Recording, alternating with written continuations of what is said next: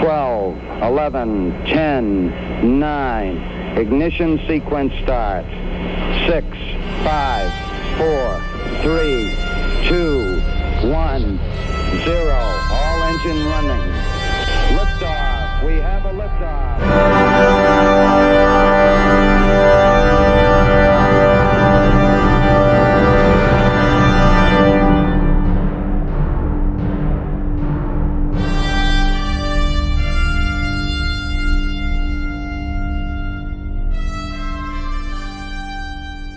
Und damit herzlich willkommen zur 106. Ausgabe des Countdown Podcast. Hier ist der Christopher und wieder bei mir mit im Podcast-Studio ist der Frank. Hallo Frank. Hier ist Berlin. Ja, hallo Christopher.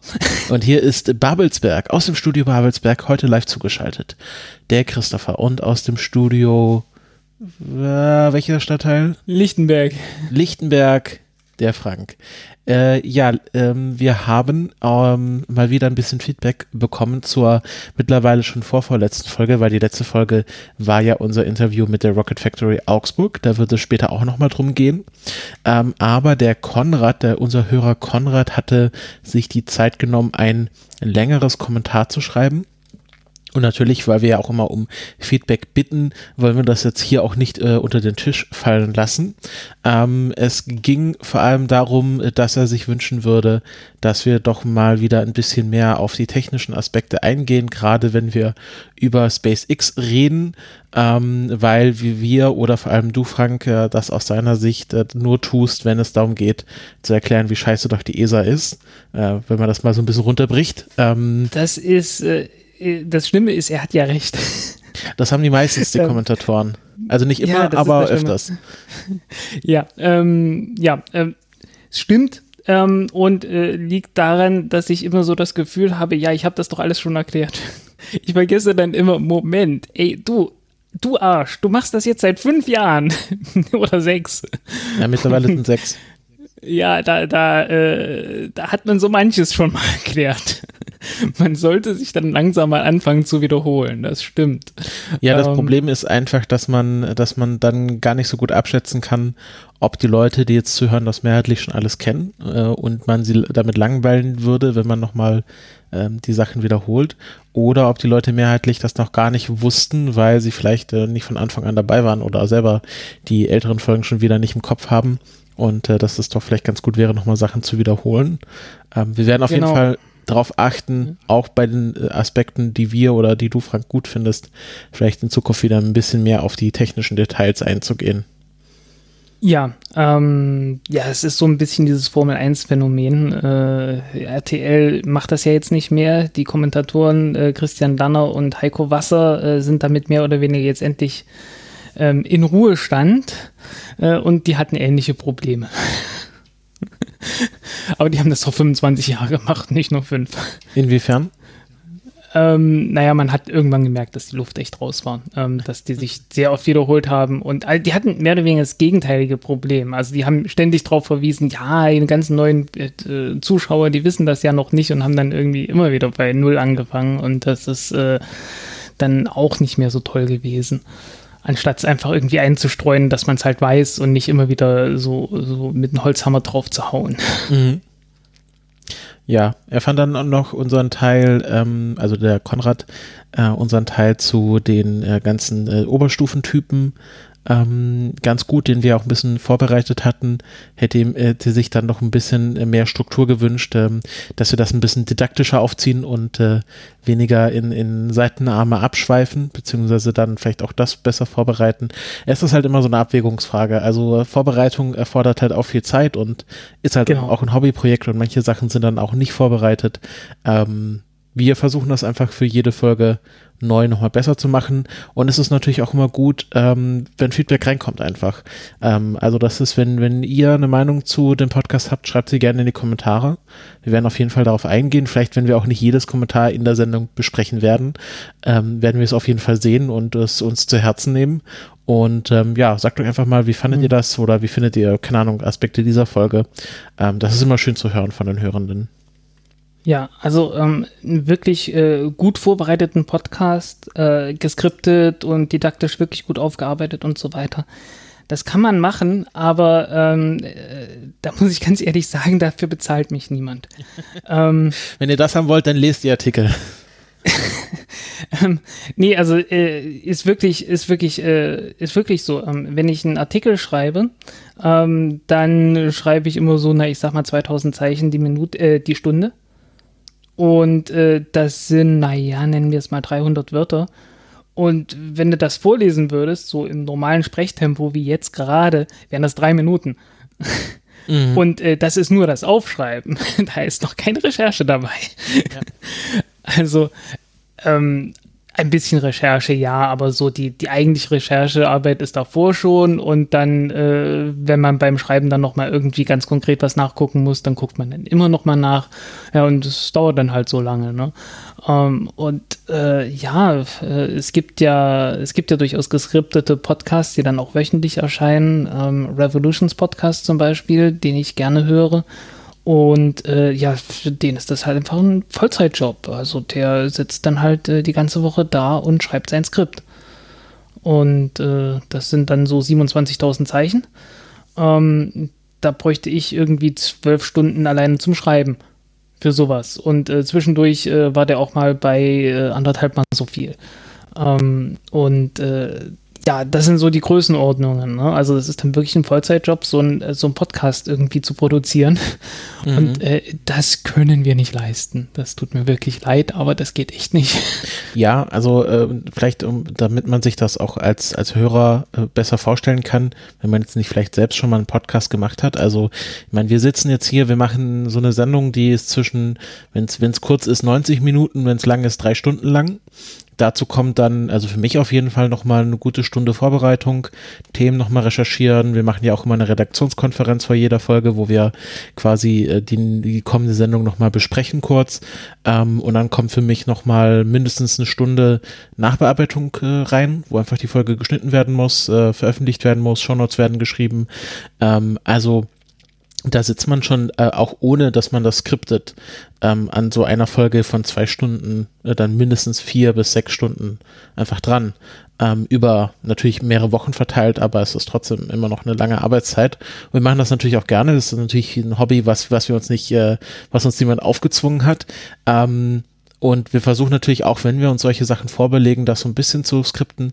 Aber ich denke, es liegt auch einfach in unserer Natur, dass wir ähm, eher äh, einen Podcast gestalten, der Richtung Gespräch geht, Richtung lockere Unterhaltung. Und äh, der pädagogische Aspekt ist natürlich immer mitgedacht, aber ich, ich bin mal so frei zu behaupten, das ist nicht unsere Stärke, sondern wir sind eher ein, ein Podcast, der gerne Sachen frei diskutiert und ähm, versucht, alle Leute abzuholen, aber es wahrscheinlich nie immer schaffen wird. Ja, es ist irgendwie so ein, ein komische, äh, so auf, auf halbem Wege zwischen ähm, Monolog und Gespräch. Was so der Modus ist, der sich irgendwie etabliert hat über die Jahre. Mhm. Mhm. Ja, also das soll es auch zu diesem Kommentar gewesen sein. Wie gesagt, wenn andere Leute andere Meinung haben, könnt ihr die gerne auch äh, uns mitteilen über die Kommentare, das, über Twitter. Das war auch überhaupt, und das war auch überhaupt nicht böse gemeint. Also Nein, äh, ich würde es wirklich, ich würde es echt gerne machen, ähm, das richtig gut vorzubereiten und ab und zu tue ich das ja auch. Ähm, aber äh, es, es geht halt nicht, äh, ich kann nicht die Erwartungshaltung aufbauen, dass ich das äh, dass ich das jetzt jedes Mal mache, ähm, für jedes Thema komplett einmal vorbereite und äh, wirklich detailliert und didaktisch das Ganze aufarbeite. Das wird schwierig. Da fehlt mir einfach auch äh, die Erfahrung. Also da muss ich dann wirklich mich selbst hinsetzen und äh, mir das erarbeiten, wie genau ich das dann erkläre. Da fehlt die Routine drin.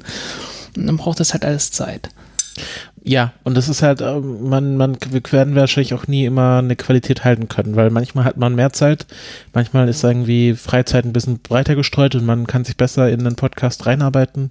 Und manchmal denkt man sich, ja, wir haben jetzt schon drei Wochen keine Folge gemacht ähm, und wir bereiten mal was vor, aber man hat dann einfach nicht die Zeit, die man gerne hätte. Und dann kann es natürlich auch sein, dass man Folgen besser sind, man Folgen schlechter sind, aber ich denke, ähm, das gehört einfach dazu. Ja. Ja, und zwischendurch kriegt ihr mal, äh, ich denke, ganz ordentlich vorbereitetes Interview, das wir geführt haben. Ne? Genau, da kommst du nämlich schon direkt zum äh, ähm, ersten Hauptthema.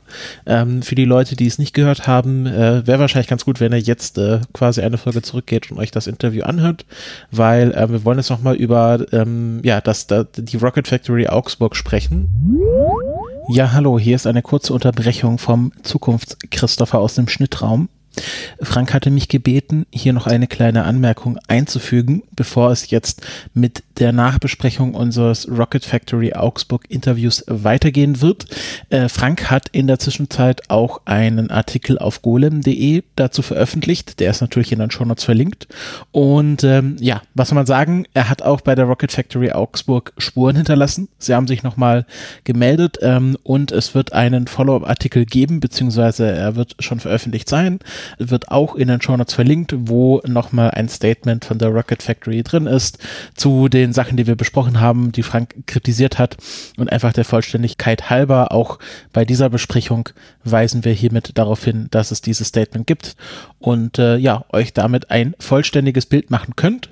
Das war es jetzt auch schon aus der Zukunft. Ich gehe zurück in die Vergangenheit und wünsche euch viel Spaß bei der restlichen Folge. Frank, du meintest zu mir im Vorgespräch, dass du dir jetzt noch mal ein paar Gedanken über das gemacht hast, was wir im Interview erfahren haben. Ja, also das, äh, das Interview, reden wir ganz kurz über das Interview selbst, ähm, über die Vorbereitung vom Interview, ähm, die durchaus stattgefunden hat. Und äh, da haben wir uns echt Gedanken gemacht, okay, gut, wie, wie machen wir jetzt so ein Interview, weil äh, ich bin nicht sonderlich gut in Interviews. Ähm, wisst ihr ja, ich bin da äh, manchmal auch ziemlich plauzig und so. Und das war mir von vornherein klar, dass das so irgendwie auf Dauer nicht geht und habe wirklich versucht, das Ganze möglichst ergebnisoffen anzugehen. Und es ist mir, denke ich, auch gelungen, auch so einfach so von, von meiner eigenen Denke her. Und ich habe dann auch nicht versucht, irgendjemanden in irgendeine Falle zu locken oder sonst irgendwas, sondern wirklich einfach mal äh, ja zu schauen, ja, wie, wie funktioniert so ein Unternehmen, was denkt ihr euch? Und dann habe ich das erstmal auf, auf sich beruhen lassen und dann habe ich äh, hinterher drüber nachgedacht, okay, gut. Äh, und dann äh, nahm das so seinen Lauf und äh, ja, das Ergebnis ist halt trotzdem nicht gut. Also ist jetzt auch nichts, was wir uns jetzt nicht getraut hätten, den, dem Stefan und Jörn ins Gesicht zu sagen, sondern sind einfach Sachen, äh, die, die vor allem dir dann noch gekommen sind, als du mal ein, zwei Tage über das, was, was wir jetzt im Interview erfahren haben, nachgedacht hast es ist ja auch nicht so, dass wir in so ein Interview reingehen, quasi mit schon den, dem Wissen der Antworten vorneweg, sondern wir wussten auch noch gar nicht so viel über die Rocket Factory Augsburg und das war auch für uns dann quasi ein, ein Learning-Prozess äh, durch dieses Interview. Also wie sich das Ganze jetzt darstellt, ist halt, ähm, äh, was in einem in einem Halbsatz gefallen ist, äh, ist so, okay, gut, die haben jetzt ein neues Triebwerk angefangen zu entwickeln, das war klar aber das steht noch nicht mal auf dem auf Teststand und nächstes Jahr soll die Rakete fliegen. Ähm, und das ist ein Riesenproblem. Die Rocket Factory hat letztes Jahr das ganze Konzept von der Rakete umgestoßen. Komplett neu angefangen. Ähm, ne, die Rakete ist plötzlich, soll plötzlich sechsmal so viel Nutzlast haben, ähm, soll ein anderes Triebwerk haben, das äh, mindestens, äh, ich weiß nicht, viermal so stark ist oder so ähm, effizienter sein soll. Ähm, und Hauptstromzyklus, also äh, wir erinnern uns, Hauptstromzyklus, das ist, wenn man eine, äh, so eine Turbopumpe antreibt, indem man eine Turbine nimmt und vorher Gas erzeugt, also ähm, vorher einfach ein bisschen Kerosin mit Sauerstoff verbrennt und äh, Abgas erzeugt. Mit diesem Abgas äh, treibt man eine Turbine an. Jetzt mhm. hat man zwei Möglichkeiten. Was man davor gemacht hat oder machen wollte, war der normale Gasgeneratorbetrieb. Das soll heißen, man hat dahinter also einen, offenen Zyklus. Mit anderen Worten, man hat dahinter einen Auspuff. Ähm, das Abgas äh, geht als Abgas in Auspuff und das war's. Ähm, das hatte man davor gehabt. Jetzt das neue Triebwerk, das sie entwickeln, ähm, hat das nicht. Das ist ein geschlossener Zyklus, soll heißen, ähm, das Abgas geht äh, nicht durch den Auspuff raus, sondern wird in das, in das Triebwerk, in die Brennkammer mit reingeleitet und äh, wird dort mit verbrannt. Das geht natürlich nicht mit dem Abgas, was man normalerweise hätte, weil äh, das hat unglaublich viel Ruß drin, weil äh, da verbrennt man absichtlich zu viel Kerosin, ähm, sodass das Kerosin gar nicht komplett verbrennen kann ähm, einfach damit es nicht zu heiß wird, weil würde man es im perfekten Verhältnis miteinander verbrennen, dann hätte man Schweißbrenner und äh, ja, das tut der Turbine nicht gut, muss man das irgendwie verdünnen und in dem Fall verdünnt man es halt mit Kerosin. Wenn man das Ganze reinpumpen will in die Brennkammer durch so dünne Kanälchen, ähm, dann kann man diesen Ruß echt nicht gebrauchen, weil der verstopft alles. Ähm, dann muss man mit sehr viel Sauerstoff arbeiten und dann hat man heißen Sauerstoff. Man hat ein heißes Sauerstoffgas. ähm, zusammen mit äh, bisschen Kohlen, Kohlenstoff, Kohlendioxid und so weiter. Und das ist eine Mischung, die, äh, gerade wenn sie heiß ist, sehr korrosiv ist, also wirklich äh, Metall und allem Möglichen sehr stark zusetzen kann. Und das ist schon mal schwierig. Das ist das eine. Selbst wenn das nicht wäre, hat man aber noch ein anderes Problem. Weil ähm, wir haben jetzt äh, das Ende von der Turbine, die den Treibstoff pumpt, kurz geschlossen äh, mit dem eigentlichen Triebwerk. Und in dem Triebwerk herrscht ein Druck. Gegen diesen Druck muss äh, die Pumpe anarbeiten. Und äh, wie hoch der Druck ist, äh, hängt dann wieder davon ab, wie viel Treibstoff tatsächlich gerade reingepumpt wird und wie gut die Verbrennung da drin ist, wie gut die Verbrennung ist und wie viel äh, wie, wie gut die Verbrennung ist, hängt jetzt davon ab, wie viel Abgas mit reingepumpt wird, was für eine Qualität dieses Abgas hat. Es hängt auch davon ab, wie viel Treibstoff überhaupt reingepumpt wird in das ganze, äh, in das ganze Triebwerk. Und es hängt ganz plötzlich alles mit, mit allem zusammen. Und das ist das ganze Problem an der Sache. Also äh, man hat jetzt ein System, bei dem wirklich jedes Teil den ganzen Rest vom Triebwerk äh, beeinflussen kann. Und ähm, naja, äh, es wäre ein Wunder, wenn die jetzt sagen, okay, äh, im, was weiß ich, im März oder im April stellen wir zum ersten Mal das Triebwerk äh, fertig auf dem Teststand und es läuft einfach alles. Äh, das wäre ein absolutes Wunder, das funktioniert nicht. Also das hat noch nie jemand hingekriegt. Und äh, gibt jede Menge Beispiele für sowas und es hat eigentlich immer zehn Jahre gedauert. Also du bist der Meinung, dass sie jetzt noch zehn Jahre brauchen? Es ist ein besonders kleines Triebwerk. Wir sind auch in einer moderneren Zeit als diese anderen Triebwerke. Ne? Also wenn es immer zehn Jahre gedauert hat, heißt das, das muss vor zehn Jahren gewesen sein. Und ähm, Computer und so weiter äh, sind ein Stückchen weiter als damals. Ähm, also äh, die haben schon andere Voraussetzungen und auch bessere Voraussetzungen. Aber äh, es ist jetzt nicht so, dass die sagen könnten, naja gut, äh, die, die Triebwerksentwicklung, die reißen wir jetzt in zwei, drei Monaten runter oder in einem halben Jahr runter und äh, Ende des Jahres steht hier ein fertiges Triebwerk, das die äh, komplette Missionsdauer äh, übersteht und zuverlässig ist und dann ein Jahr später in der Rakete eingebaut ist und fliegen kann. Ähm, das ist so nicht glaubwürdig. Und das wäre noch nicht mal dann glaubwürdig, wenn wir jetzt sagen würden, naja gut, diese Triebwerke, die äh, entwickeln die eigentlich gar nicht, sondern die haben irgendwo eine gehe ein geheimes Lagerhaus, wo die alle schon, schon drin rumliegen und die tun jetzt nur noch so, als würden sie sie entwickeln. Ähm, selbst dann müssten sie erstmal noch den Rest von der Rakete ähm, entwickeln und bauen. Und äh, das braucht auch eine Weile. Und ein bisschen mehr als zwei Jahre. Und äh, man darf nicht vergessen, die haben jetzt wirklich neu angefangen, erst letztes Jahr. Zwei Jahre ist einfach viel zu wenig. Ähm, typischer Entwicklungszeitraum für neue Raketen in der Größenordnung ähm, würde man sagen, naja, so fünf bis sieben Jahre. Also fünf Jahre, wenn es äh, sechs Jahre hat es bei Rocket Lab gedauert, sieben Jahre, also äh, naja, äh, sechs Jahre bei SpaceX, aber SpaceX hat die Merlin-Triebwerke, die haben wirklich bloß die Brennkammer entwickelt und haben gesagt, naja gut, das ganze, die ganze Pumpe und die Turbine und so weiter, ähm, die kaufen wir ein. Ja, die haben gesagt, okay, wir brauchen eine Pumpe und eine Turbine mit ungefähr der Leistung. Äh, liebe Firma Barber Nichols, äh, bitte entwickelt uns das mal und äh, schickt es uns. Und dann haben die das eingekauft. Und äh, ja, Merlin 1a, 1b und 1c ist halt äh, komplett das. Ist komplett von denen. Also ähm, das ist äh, alles importiert. Und erst das Merlin 1D-Triebwerk, das dann auch plötzlich so unglaublich leicht war und so, äh, das wurde dann komplett in-house entwickelt. Also da hat man einfach alles, da hat man die Brennkammer selbst entwickelt, da hat man auch die Turbine selbst entwickelt, da hat man die, die Pumpe selbst entwickelt. Also es kam dann komplett von SpaceX. Aber es hat halt auch über zehn Jahre gebraucht.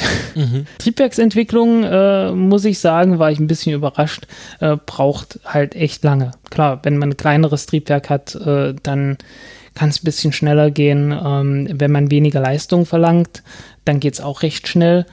Ähm, aber äh, die brauchen ja ein besonders effizientes und äh, Hochleistungstriebwerk mehr oder weniger, um, so, um mit so einer kleinen Rakete dann auch äh, wirklich viel Nutzlast zu haben. Und äh, das ist schwierig. Aber du sagst jetzt nicht, dass das, was sie vorhaben, komplett unrealistisch ist, sondern sie müssten eigentlich, äh, wenn man so sich die anderen Triebwerksentwicklungen anschaut, länger brauchen, als es gerade äh, im Plan ist. Naja, angeben. naja, das Problem, das nächste Problem ist, dass sie den Preis nicht geändert haben. Ähm, die sagen immer drei Millionen pro Start. Und das ist jetzt nicht mehr realistisch. Also das ist wirklich, ähm, das ist so weit jenseits von allen Preisen, die andere verlangen, dass man äh, dann wirklich fragen muss, ähm, was macht ihr denn so viel anders, dass ihr so viel billiger seid? Ähm, weil die sind jetzt so bei einem Viertel von dem Preis, den andere verlangen. Also äh, erst recht so für, wenn man, wenn man das mit der Nutzlast vergleicht, ne? Und da kann man dann auch nicht mehr sagen, ja gut, wir machen das ja von Anfang an mit Wiederverwendung. Und äh, wir haben es ja gehört, ähm, Wiederverwendung haben die auch noch nicht entwickelt, wissen auch noch nicht, wie das gehen soll. Also ist da auch noch mal ein Problem. Ne? Also das, das Geschäftsmodell geht einfach auch nicht auf. Ja, das, also das ist halt die Frage, wie, wie lang ist deren Runway? Äh, wie viel, wie viel Puffer haben sie hinten raus an Geld, dass sie solche Verwick äh, Entwicklungsverzögerungen verschmerzen können? Wie gesagt, ähm, wenn es jetzt hieße, okay, gut, äh, wir peilen an, irgendwie so hm, 2025 den ersten Flug, würde ich sofort sagen, ja, okay, gut, das ist, äh, das passt halbwegs, äh, wenn es ein bisschen mehr Geld auch noch ist, ähm, dass man also auch mit Wiederverwendung, also ist halt echt schwierig zu sehen, wie man das mit für drei Millionen Euro hinkriegt. Ähm, einfach weil es auch, weil halt auch bei allen anderen das Ganze weit weg davon entfernt ist. Und äh, es geht ja jetzt auch nicht um Selbstkosten, sondern es geht um, äh, man verkauft das Ganze, man deckt die Kosten und nimmt zusätzlich noch Geld ein. Mhm. ja. Und äh, hat Wiederverwendung und muss das auch irgendwie aufarbeiten. Ähm, auch wenn es schnell gehen soll, aber ähm, das Konzept haben sie ja auch noch nicht präsentieren können. Und äh, man darf nicht vergessen, die Rakete muss halt ein paar hundert Kilometer äh, weit entfernt im Meer irgendwo aufgefangen werden, aufgefangen, eingesammelt, gelandet, sonst irgendwas. Ne? Also das ist äh, es ist, wenn man alles zusammennimmt, ist es insgesamt nicht glaubwürdig. Und es ist jetzt nicht so, dass das an, an einem Punkt liegt. Ne? Also bei jedem einzelnen Punkt hätte ich gesagt, naja gut, warten wir es ab. Äh, insgesamt sieht es gut aus, aber dieser eine Punkt irgendwie. Aber es sind halt so viele eine Punkte, ähm, dass man dann am Ende das Fazit ziehen muss, äh, Leute, das wird nicht. Weil du glaubst, dass das äh, einfach kostentechnisch nicht aufgehend wird weil irgendwann denen das Geld ausgehen wird, bevor sie genügend Geld wieder einsammeln mit Kunden. Weil es auch sehr viel Konkurrenz gibt. Das kommt noch dazu. Ne? Okay, es kann sein, dass OHB dann sagt, naja, wir bleiben jetzt dabei, wir haben das einmal angefangen, jetzt, jetzt machen wir das auch, jetzt ziehen wir das durch, klar. Ähm, aber äh, dann muss halt zwischendurch das Geschäftsmodell sehr stark geändert werden. Also so wie das, äh, so wie das uns präsentiert wurde, muss ich sagen, also keine Chance. Ja, das ist, Chance. aber da, das ist ja genau der Punkt. Äh, mit OHB haben die da schon einen sehr großen Partner oder einen Investor, wie sie es äh, dargestellt haben, mhm. äh, und auch natürlich jemanden, der denen Aufträge zusagt dahinter, was natürlich dann vielleicht auch wieder als Sicherheit gelten kann für andere Investoren. Also das ist ja bei Startups dann auch nicht unüblich, dass es mehrere Runden an Investitionen gibt und dass man halt sagt, naja, wir, wir brauchen mehr Geld. Ähm, und äh, man hat halt die Sicherheit, ja, wir haben mit OHB auf jeden Fall einen Ankerkunden. Ähm, und wenn man dann andere Investoren von dem, von der Idee an sich überzeugen kann, vielleicht kann man dann den Runway noch mal ein bisschen verlängern äh, und sagen, wir brauchen jetzt einfach noch mal ein bisschen Geld, um weitere Entwicklungszyklen zu überbrücken. Ja, aber ähm, ich finde halt die, die Art der Kommunikation dann halt unehrlich. Ähm, wenn man halt an dem Punkt ist, wo man komplett neu anfängt und dann immer noch so tut, als wäre nichts gewesen und äh, ja, es ist halt Business. Die sechsfache, die sechsfache Nutzlast zum gleichen Preis immer noch verlangt, sagt und äh, sagt, ja, in zwei Jahren sind wir fertig. Obwohl sie alle wissen, mit Sicherheit, äh, das kann nichts werden. Wir, wir hängen hier noch viele Jahre rum, bis, wir, bis das Ding zum ersten Mal fliegt.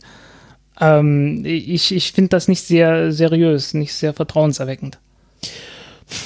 Ja, ist halt die Frage, ist, ob das jetzt einfach quasi Business ist und man quasi ähm, alles ein bisschen schöner darstellen muss, als es vielleicht gerade ist. Es ist natürlich auch klar, dass, dass man äh, jetzt nicht mit allen Problemen, die man gerade hat, irgendwie an die Öffentlichkeit gehen möchte. Ähm, und hofft, dass man quasi. Es ist halt nicht nur ein bisschen. Das ist es ja. Also ich habe kein Problem damit, dass es an manchen Stellen irgendwie knirscht. Ähm, äh, dass es auch mal irgendwie ein, zwei Jahre länger dauern kann. Ähm, aber wir reden hier nicht von ein, zwei Jahren und wir reden nicht davon, es knirscht ein bisschen, sondern ähm, ja, es, es fehlt halt an allen Ecken und Enden. Also du bist der Meinung, das wird jetzt einfach noch fünf Jahre länger dauern, als sie es äh, angegeben haben? Mindestens drei, vier Jahre, ja. Also, weil so schnell geht bis das. Bis was? Bis der erste Flug oder bis der erste bezahlte Flug oder bis sie sich rentieren? Der, äh, der, der erste erfolgreiche Flug. Okay, weil das ist ja anscheinend schon, schon etwas, was dann in zwei Jahren kommen soll bei denen.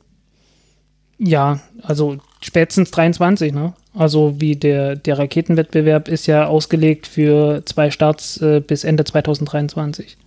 Und zwar zwei erfolgreiche, ne? Ja, also da, da, da wird man ja wahrscheinlich äh, bis dahin merken, ähm, ob sie es dann geschafft haben oder nicht. Also das ist jetzt auch nichts, wo, wo wir jetzt fünf Jahre abwarten müssten, sondern das wird sich ja dann wahrscheinlich schon nächstes Jahr relativ schnell zeigen, wenn dann die ersten Tests stattfinden sollten ähm, und wie die ausgehen und ob, ob die überhaupt stattfinden, ob deren Strategie aufgegangen ist. Wie gesagt, äh, man kann mich da sehr leicht widerlegen, ähm, indem man einfach einfach äh, in, in Triebwerk präsentiert, das äh, die 80 Kilonewton Schub oder so plus minus ein bisschen äh, zeigt und das Ganze für, äh, was sind es meistens, naja, drei, vier Minuten oder so durchgehend, ähm, ohne Probleme, also so, dass man es dann halt in der Rakete einbauen könnte bis Ende dieses Jahres ähm, und dann sieht die Sache ganz anders aus. Aber ich glaube halt nicht wirklich dran.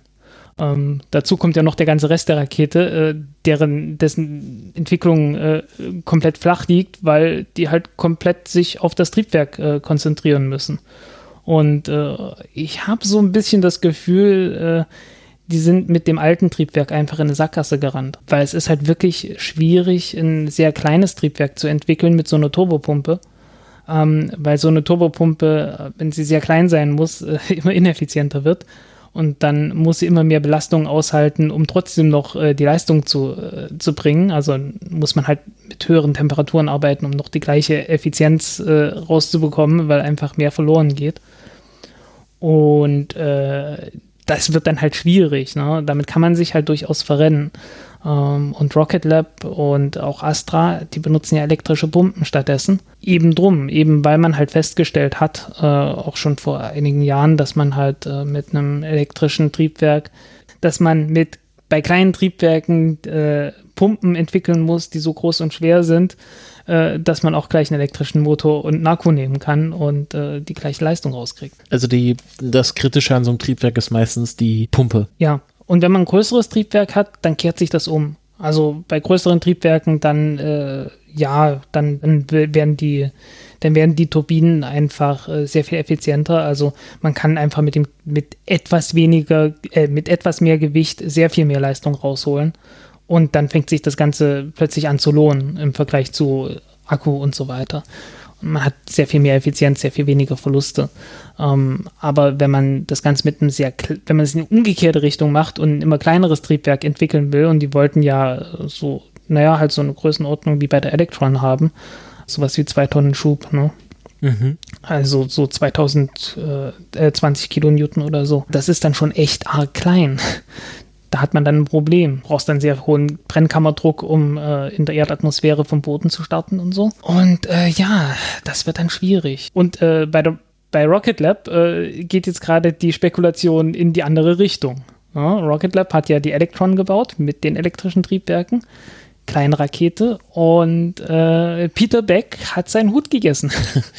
bevor wir zu Rocket Labs kommen. Also du bist der Meinung, dass das alles ähm, ja äh, auf, auf einer dünnen Waage steht und ähm, man auch natürlich auch sehr schnell merken wird, ob deren Plan aufgeht. Also dieses Jahr, nächstes Jahr, wenn wir liegen ja ein paar Meilensteine an und äh, die müssen sie dann reißen und äh, man wird ja schnell merken, ob sie die reißen oder nicht. Höchstwahrscheinlich wird man einfach merken, dass äh, was ganz anderes auf der Webseite stehen wird.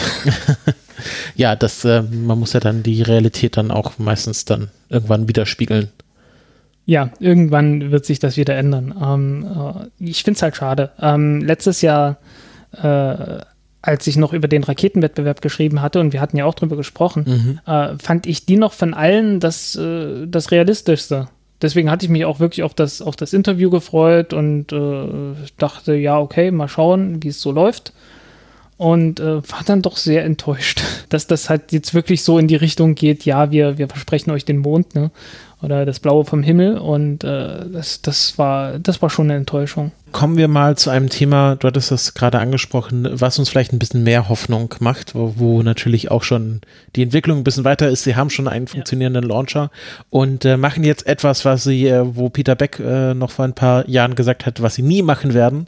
Sie bauen eine große Rakete, die, ähm, wie heißt sie, Neutron-Rakete, Ähm, ich hatte Genau. kurz, ich hatte dann überlegt, ähm, äh, Neutron, äh, was kommt da noch? Proton und dann habe ich festgestellt, ja, die Proton-Rakete gibt's ja schon.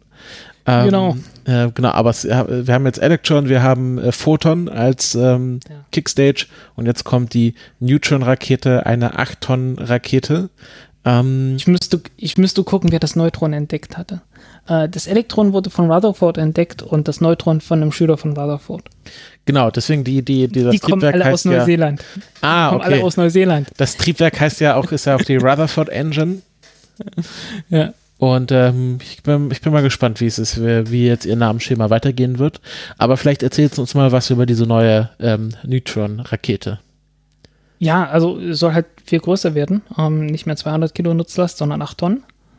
Und äh, wir sehen, wir, wir diskutieren jetzt gerade das Gegenteil wieder. Ne? Wir, wir gehen äh, nicht von, äh, wir, wir versuchen jetzt keine kleinen Triebwerke mehr zu entwickeln, sondern große Triebwerke, weil größere Rakete braucht größere Triebwerke. Und äh, da geht jetzt die Spekulation, also sie haben noch nichts gesagt, äh, wie die funktionieren wird. Ähm, aber die Spekulationen gehen alle in die Richtung, ja, Gasgenerator oder einen ähnlichen Zyklus. Also schon mit, mit einer Turbine. Einfach weil die Triebwerke größer und leistungsfähiger sind und die Turbinen dann äh, in diesen Bereich kommen, wo sie einfach besser sind als ein Elektromotor. Und äh, ja, wahrscheinlich haben die das äh, schon seit einer ganzen Zeit in Entwicklung. Und äh, ja, fangen jetzt an und sagen, na, so 2024 können wir starten. Ich weiß natürlich nicht, wann genau die, die Entwicklung angefangen hat. Ähm, ich erinnere mich, letztes Jahr zum 1. April hatten sie einen Aprilscherz äh, mit einer Electron Heavy. so wahrscheinlich, äh, wahrscheinlich hatten sie da schon äh, äh, angefangen daran zu arbeiten. Ähm, wahrscheinlich auch noch eher, wer weiß. Ähm, aber äh, ja, wie gesagt, also Entwicklung, wann genau die angefangen hat, äh, weiß ich jetzt nicht, aber es ist halt ein halbwegs ordentlicher Zeitrahmen, es sind, es sind noch ein paar Jahre Zeit. Ähm, die, äh, die Nutzlastverkleidung haben sie schon da, die ist nicht nur entworfen, sondern schon gebaut, ähm, zumindest als Testartikel. Ja, also die sind halt wirklich schon dran, die wissen auch schon, wie die, wie die Rakete aussehen wird. Äh, die wissen sicherlich intern auch schon, wie viele Triebwerke die haben, auch wenn es da Streit gibt im Internet. Vier, fünf, sieben. Ich hatte erst gedacht sieben, ähm, aber eher fünf, so wie es aussieht. Ähm, fight me, keine Ahnung. ähm, wir werden sehen. Ähm, ja, was die Rakete machen wird, ist, äh, also Rocket Lab sagt, äh, hauptsächlich um Satellitenkonstellationen aufzubauen. Äh, de facto ist es von der Leistung her ähm, wie eine Soyuz-Rakete.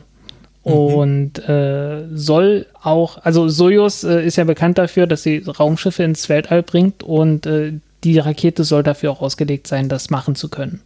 Ähm, und nicht nur von der Nutzlast her. Also Ja. soll auch dann irgendwann, wie man so schön sagt, man-rated sein. Ähm, zumindest das Potenzial dafür haben. So ähnlich wie die Falcon 9 damals. Wie, wie vergleicht sich denn die Neutron zu Falcon 9? Sind wir, sind wir da in der Ähm, gleichen Liga? klein. Ähm, naja, so wie die erste Version der Falcon 9. Okay.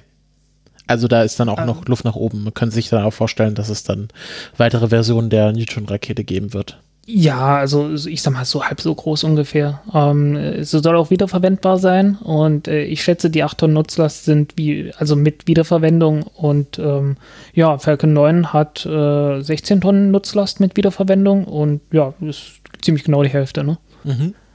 Und Das ähm, ist so die, die bei der Wiederverwendung wollen sie ja auch ähm, hier, äh, hier ist es natürlich, sind wir jetzt in Größen, wo das mit dem Fallschirm nicht mehr so gut funktioniert. Und ich glaube, sie äh, machen jetzt hier auch den, die Version mit der Ocean-Plattform. Höchstwahrscheinlich, mindestens sind Beine unten dran. Genau, also man hat schon gesehen, sie hat Füßchen, ausklappbare Füßchen. Ähm, und ähm, das lässt ja darauf äh, schließen, dass sie irgendwo mal landen soll. Ob es jetzt Ja, eine, es, auf Land ist oder auf dem Wasser oder was weiß ich, äh, das wissen sie wahrscheinlich Hm. selber noch nicht. es sind, es sind Beine. Es sind Beine und nicht nur Beinchen. Nicht wie beim Starship. Ja. Starship ist ja, Starship ist ja wirklich der Dackel unter den Raketen. der Corgi. Der Corgi, ja, ja. Nee, äh, mal Space schauen, ob, sie, ob das noch so bleibt. Da äh, waren ja auch schon die wildesten. War da nicht mal Ja. ein Konzept, dass er auf den Triebwerken landen soll? Ähm, Da noch zu Red Dragon Zeiten oder so.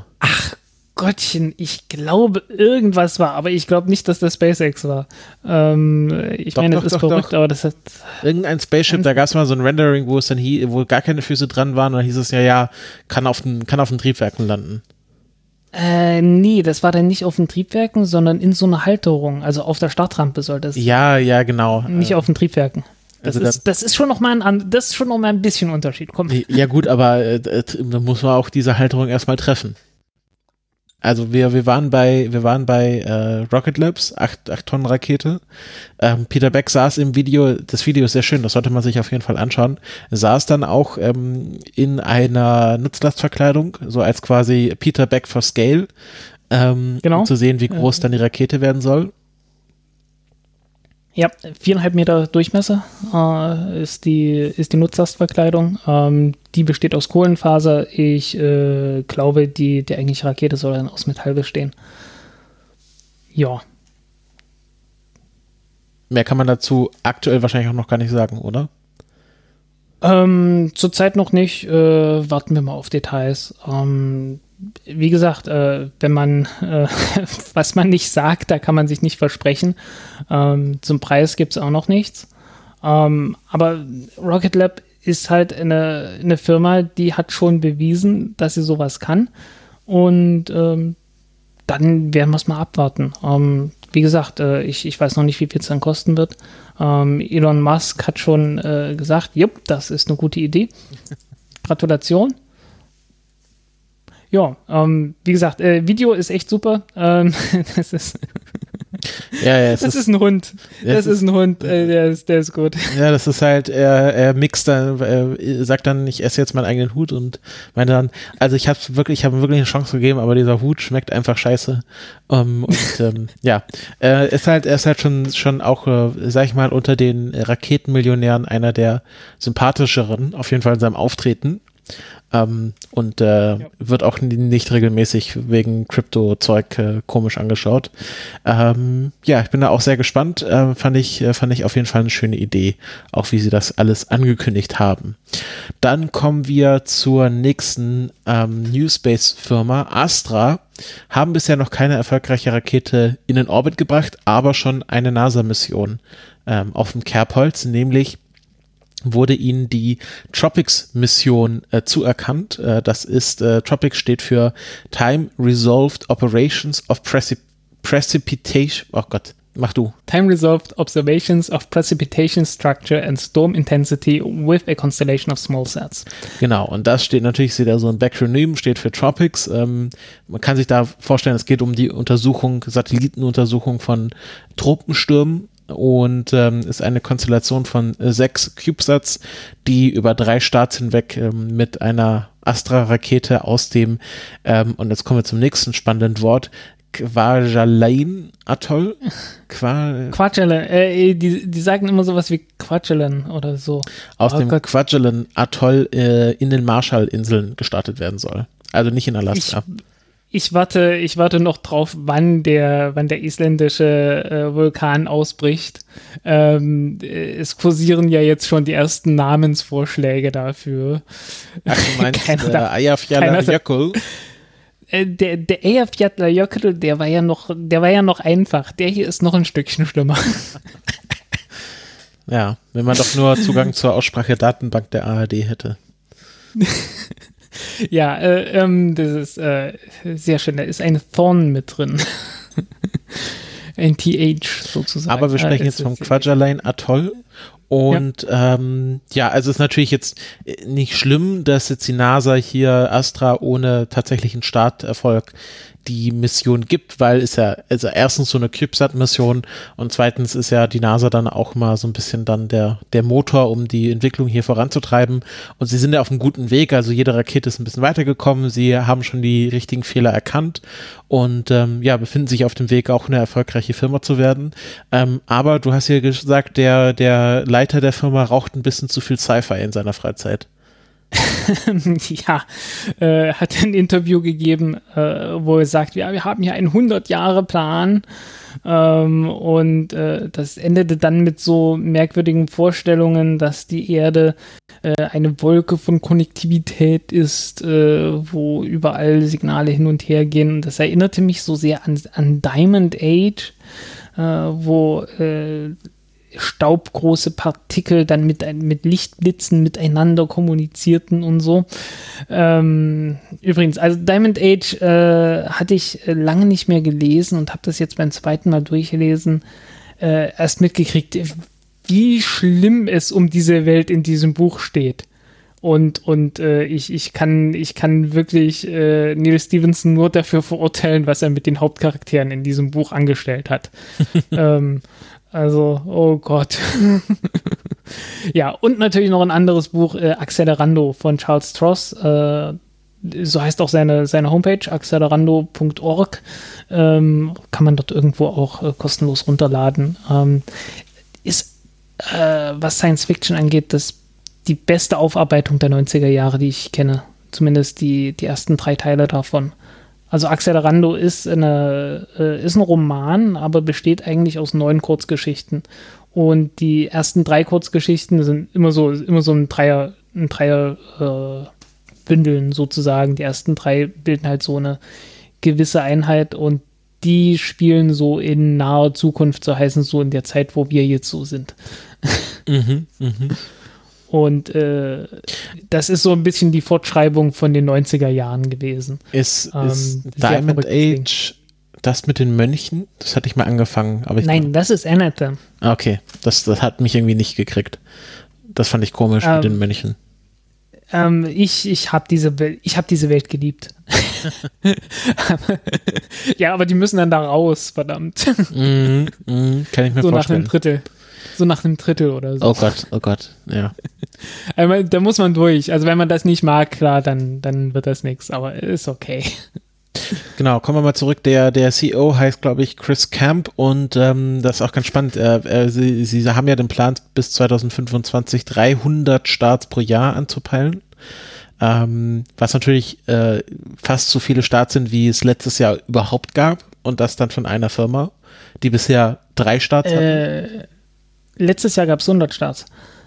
Oder ja, mehr, als, 100. mehr als. Also äh, dreimal so viel ungefähr, ne? Ja, man kann natürlich sagen, jetzt ähm, äh, die, die Starts werden natürlich auch immer mehr. Bis 2025 wird es wahrscheinlich, keine Ahnung, 600, 700 Starts pro Jahr geben, ähm, wenn es gut läuft, wenn, wenn wir auf der aktuellen Kurve weiter nach oben zeigen. Ähm, aber dass dann eine Firma und äh, eine Firma, die jetzt quasi noch, noch nicht aktiv im Business ist oder gerade da, damit anfängt, 300 Starts pro Jahr hinkriegt, ähm, ist schon ein bisschen spannend. Ähm, was ich aber ganz, ganz cool finde, ist, dass sie ähm, einen Weg, um quasi möglichst viele Starts zu machen, ist, dass sie ähm, einen mobilen Spaceport haben, der von nur fünf Leuten bedient werden kann. Ähm, also bei dem letzten Start, äh, bei, beim dritten Start waren nur fünf Leute quasi aktiv an der Launch Campaign beteiligt und man kann den ganzen Spaceport einpacken in Kisten oder wahrscheinlich Containern und überall auf der Welt hinfahren. Deswegen starten die jetzt auch vom äh, äh Quatscherlein Atoll, äh, obwohl da eigentlich kein Raketenstartplatz schon gebaut ist. Ähm, du, du kennst die Frühgeschichte von SpaceX nicht die Falcon 1 ist nur dort gestartet.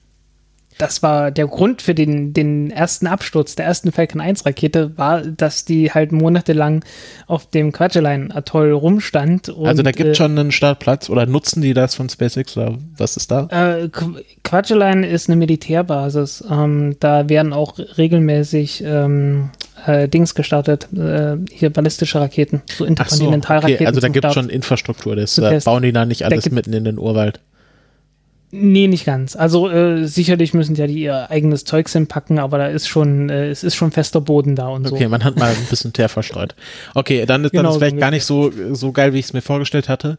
Ähm, aber ich, ich, ich finde es halt, also die Idee, dass man halt versucht, immer weniger Leute, immer weniger Overhead äh, beim Raketenstart zu haben, so dass man natürlich dann den, den bestehenden Staff dann wahrscheinlich auch auf mehrere Launch-Campaigns verteilen kann. Ähm, ist jetzt gar nicht so eine schlechte Idee, aber ich bezweifle, dass die bis 2025 auf 300 Starts kommen werden.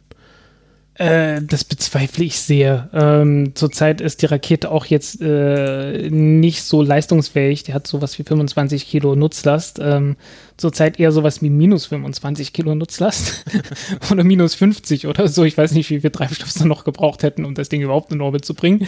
Ähm, also äh, da, da ist noch ein bisschen, da ist noch ein bisschen Arbeit nötig, damit das auch funktioniert. Ähm, und äh, ich meine, der letzte Start war im Dezember äh, und ich glaube eher so Anfang Dezember. Und äh, ja, es sind jetzt auch schon wieder drei Monate später und äh, es ist noch keine neue gestartet. Wie soll das dann mit den 300 pro Jahr klappen? Ne? Ähm, klar, gut, äh, Produktionsanlauf braucht Zeit, aber es ist ein bisschen sehr optimistisch ganz vorsichtig ausgedrückt. Und äh, ich meine, alle Leute sagen, ähm, ja, okay, äh, die Prototypen zu bauen ist das eine, äh, ins All zu kommen ist das eine und das Ganze dann regelmäßig zu machen, zuverlässig zu machen und äh, sehr oft zu machen und das alles herzustellen, das ist nochmal eine ganz andere Hausnummer. Und äh, wenn man das auf diese Größe äh, ausbauen will, dann ist das halt nochmal eine sehr hohe Hausnummer. Mhm. Ähm, klar, gut, äh, 300 von irgendwas pro Jahr herzustellen, ist am Ende aber trotzdem nicht viel. Also das geht schon. Also ist jetzt nicht so, dass es unmöglich wäre. Ja, 300 herzustellen, glaube ich, ist, ist jetzt auch nicht, glaube ich, das Bottleneck, was sie haben, sondern ähm, dann 300 Launch Campaigns pro Jahr zu, zu fahren, quasi von äh, Rakete bauen bis in den Orbit bringen. Ja, ich, ich sage, so völlig unmöglich ist das nicht, aber äh, ich traue denen das nicht bis 2025 zu. Ähm, das, äh, ja, da müssen sie schon noch ein bisschen mehr vorlegen. Ähm, die Firma gibt es übrigens schon seit 2004. Hieß damals noch nicht Astra. Ähm, die ist ja irgendwie so aus der Versenkung plötzlich aufgetaucht. Ähm, nee, die, die wurde 2004 unter dem Namen Vention LLC gegründet und hat damals schon irgendwie so Raketentriebwerke, Komponenten und so Zeugs für die NASA und fürs Militär gebaut. Und äh, 2015 war sie an dem Projekt Salvo beteiligt, äh, was, wo es darum ging, eine kleine Rakete zu entwickeln, die äh, mit einer F-15 gestartet werden sollte und dann kleine Satelliten in, in Orbit bringen konnte. Ähm, als Vorläufer, äh, das war eigentlich bloß so der, der Vorläufer und so der Test für äh, das Alassa-Projekt, was dann irgendwann eingestellt wurde. Und von Salvo hat man auch nie wieder was gehört, aber wahrscheinlich haben die damals für Salvo die Raketen, äh, die Triebwerkstechnik jetzt für die, für die Raketen, die sie jetzt bauen, entwickelt. Mhm, mhm. Also, sind, also sind gar nicht so neu, ähm, haben nur neues Die sind Projekt. nicht so neu, nee, nee. Ja, auch äh, jemand, der nicht so neu ist, aber noch nicht so viel vorgelegt hat, ist äh, Blue Origin. Und ähm, ja, da haben sie jetzt bekannt gegeben, New Glenn wird sich noch ein bisschen verschieben. Und ähm, ja, wir, wir hatten ja schon öfters äh, Kritik an Blue Origin geäußert. Ähm, und ähm, äh, äh, Jeff Bezos und Blue Origin sagen selber, naja, äh, wir sind ja gar nicht schuld, also wir, wir könnten auch früher, aber das Department of Defense, die quasi äh, die Kunden sind für die, die ersten New Glenn Starts, die sind nicht so schnell und ähm, ja, da, da ist jetzt gerade äh, sehr, sehr viel im Argen. Ähm, der, ähm, der CEO von Blue Origin, Bob Smith, ist auch so ein komischer Typ, der quasi versucht hat, aus so ne, diesem Hobbyshop Blue Origin ähm, einen seriösen Space Contractor zu machen. Also der wollte quasi äh, New Space to Old Space umbauen. Also der, das ist halt so ein Typ, der hat gesagt hat, ich, ich will hier äh, wir wollen ja einfach eine normale, stinknormale, ganz unaufgeregte äh, äh, Raketenfirma werden. Ähm, es ist ja auch gelungen. Genau, das ist, das, das ist auch gelungen. Es ist jetzt einfach eine Old Space Firma mit New Space Anstrich. Genau, ähm, merkt man ja auch daran, die, die NASA nimmt dort halt äh, den Stallgeruch wahr und äh, findet das halt toll. Ähm, das Dumme ist halt, dass dieser Stallgeruch äh, bedeutet, dass das alles äh, ziemlich langsam und ziemlich merkwürdig miteinander läuft. Ähm, und die haben ja auch dieses National Team bei der Mondlandung, bei dem Mondlander gegründet und arbeiten da jetzt mit Northrop Grumman, Lockheed Martin und ich weiß nicht, wem noch alles mit Draper und noch irgendeiner. Also der ganze Old Boys Club sozusagen. Ja, ja, es ist wirklich so dieser Old Boys Club und natürlich ULA nicht zu vergessen, ja. ne, denen sie die, die Triebwerke liefern. Äh, wobei die ULA, ich glaube, so glücklich sind die hinter den Kulissen nicht, dass das alles so lange dauert. Ja, das ähm, ist halt, äh, man muss auch sagen, sie haben sehr, sehr viele äh, Bälle gerade in der Luft. Also sie wollen eine New Glenn äh, quasi Falcon 9 Konkurrenzrakete bauen. Gleichzeitig wollen sie eine Mondmission machen, was ja für, für manche Staaten teilweise die Hauptaufgabe ist. Äh, dann wollen sie auch noch suborbitale Tourismusflüge anbieten. Ähm, und gleichzeitig bauen sie auch noch ein Triebwerk für eine komplett andere äh, Firma, nämlich die ULA. Und ähm, es sieht so aus, als. Na, Moment, das nicht, das nicht, äh, es ist das gleiche wie von der, von der New Glenn. Das ja, gut, aber BE4-Triebwerk. Das ist, man könnte es trotzdem nochmal für ein, für ein eigenes Projekt halten. Und ähm, also ich glaube, technisch gesehen ist das jetzt nicht komplett neu, aber ich vermute mal organisatorisch sich mit der ULA da äh, ständig abzustimmen, das erfordert auch nochmal viel, viel Arbeitszeit. Und es sieht jetzt einfach so aus, als wäre das einfach das Projekt New Glenn hinten angestellt worden gegenüber National Team und äh, was weiß ich.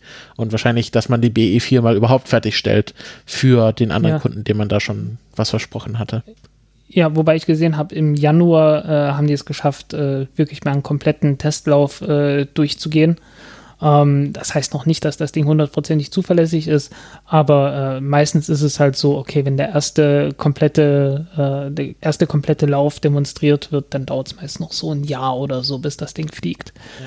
Also soll heißen, die, äh, die Vulkan-Rakete hat dann nächstes Jahr Chancen. Ja. Ähm, dieses Jahr nicht mehr, aber nächstes Jahr. Hm. Ähm, ich, äh, Eric Berger von, von Ars Technica hatte dann auch noch die, den schönen Vergleich, dass ähm, die New Glenn ja auch immer größer geworden ist in der Planung. Ähm, also am Anfang war es ja wirklich so Richtung Falcon 9 und äh, jetzt ist es, geht ja eher Richtung äh Falcon Heavy. Und ähm, ich weiß gar nicht, wann das an. Ja, aber das war in frühen Jahren. Also 2016 war es schon klar. Also seit 2016 ist die Größe mehr oder weniger fest. Ja gut, aber dass das quasi ähm, es keine keine Mid-Size Mid Rakete von Blue Origin ja. gibt und dass anscheinend Bezos äh, einfach direkt eine Riesenrakete haben wollte. Also wollte direkt eine Saturn V im Grunde bauen und ähm, ja, wollte quasi diese ganzen Schritte überspringen, die gerade SpaceX durchmacht. Also von der Falcon 1 zur Falcon 9 zu Falcon Heavy. Ähm, das waren ja sehr, sehr viele Schritte und ähm, äh, SpaceX hätte es wahrscheinlich auch nicht hingebekommen, von der Falcon 1 direkt zur Falcon Heavy zu gehen, ohne die Falcon 9 mit allen Erfahrungen ähm, zu haben. Und das ist gerade das Problem, woran Blue Origin krankt. Man muss immer dran denken, Blue Origin ist zwei Jahre älter als SpaceX. Also sie hätten die Zeit gehabt, genau die gleiche, äh, die gleichen Stufen zu durchlaufen wie ähm, äh, wie äh, SpaceX, aber anscheinend wollte man hier einfach eine Abkürzung nehmen und gleich die richtig großen Raketen bauen, weil es ist dann immer noch ein bisschen so ein Schwanzvergleich. Äh, wahrscheinlich auch durch Bezos und, und seine Weltherrsch Weltherrschaftspläne ähm, nochmal ein bisschen angefeuert. Ja, ja ähm, das, äh, die New Glenn wurde offiziell 2016 vorgestellt. Äh, damals habe ich auch einen Artikel dazu geschrieben. Ähm, kann man sich auch noch durchlesen, ich, äh, ist verlinkt. Man sieht hier ähm, auch sehr gut, wie viel größer die New Glenn im Vergleich zu Falcon 9 ist. Ja, ähm, hat ungefähr aber trotzdem die, die, gleiche, die gleiche Nutzlast, also wie die, äh, wie die Falcon Heavy ungefähr. Ähm, ist so eine halbe Saturn 5 von der Nutzlast her. ähm, das ist so der Plan gewesen.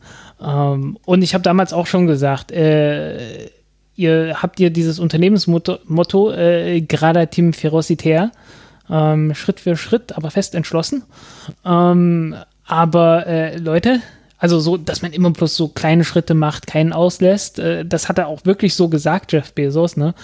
Und äh, ich habe mir das Ding angeguckt und gedacht, Moment, ihr habt jetzt gerade noch diese kleine New Shepard äh, mit Ach und Krach zwei, dreimal geflogen. Ähm, und jetzt soll die nächste Rakete die New Glenn werden, die halb so groß ist wie, äh, wie, die, ähm, wie die Saturn V Rakete. Das Ding soll drei Raketenstufen haben und alles, was ihr bis jetzt geflogen habt, ist eine Raketenstufe. Ähm, und ihr sagt mir jetzt, dass ihr keinen Schritt ausgelassen habt. Ähm, das ist irgendwie jetzt auch merkwürdig. Ja, auch noch in deinem ähm, Artikel steht auch noch, was die noch vor 2020 fliegen soll. Ja, ja, genau. Also vor Ende der Dekade, also 2020, okay, also hätte spätestens letztes Jahr fliegen müssen. Mhm. Ähm, und äh, war halt nicht. Also ähm, ja, war halt schon, war halt schon damals irgendwie absehbar, äh, da ist ein Hauch von Größenwahn, habe ich geschrieben, ne? Ähm, und äh, war jetzt nicht so realistisch äh, vom, vom Zeitplan her. Ja. Ähm, Und äh, die Triebwerke sind halt auch kompliziert gewesen, habe ich auch damals schon drauf, drauf hingewiesen. Und die hatten ja tatsächlich damit Probleme. Also das hat jetzt zehn Jahre gebraucht, um diese BE4-Triebwerke zu entwickeln. Und die BE4-Triebwerke sind jetzt nicht so die allertollsten, wo gibt. Ähm, die haben so den halben Brennkammerdruck von dem, was ein RD8, RD180 hinkriegt. Ähm, das ist jetzt nicht so viel. Ja, also da brauchst du dann irgendwie, ich weiß nicht, ein Viertel der Leistung oder noch weniger. Ähm, die haben sich wirklich leicht gemacht, äh, dass es halt hinkriegen und nicht allzu viel, nicht allzu viel Zeit dafür brauchen. Ähm, Im Gegensatz zu SpaceX, die jetzt halt bei 250, 300 Bar sind und nicht bei 130. Ähm, und äh, ja, es ist halt. Äh, es war halt so die Zeit, als äh, Jeff Bezos noch äh, reichster Mann oder zweitreichster Mann der Welt war. Er ist jetzt wieder reichster Mann der Welt. Ist er wieder. Ja, okay. das ist, Ja, es, gibt, aber- es gibt tatsächlich so ein Live-View von irgendwie Bloomberg oder so, wo die mit irgendwelchen Berechnungen gerade das quasi täglich ausrechnen. Ja, gut. ähm, aber äh, du siehst, das war halt, ähm, äh, das war halt zu dieser Zeit noch so, als, als Elon Musk so finanziell recht weit unten war im Vergleich zu, zu Jeff Bezos. Mhm.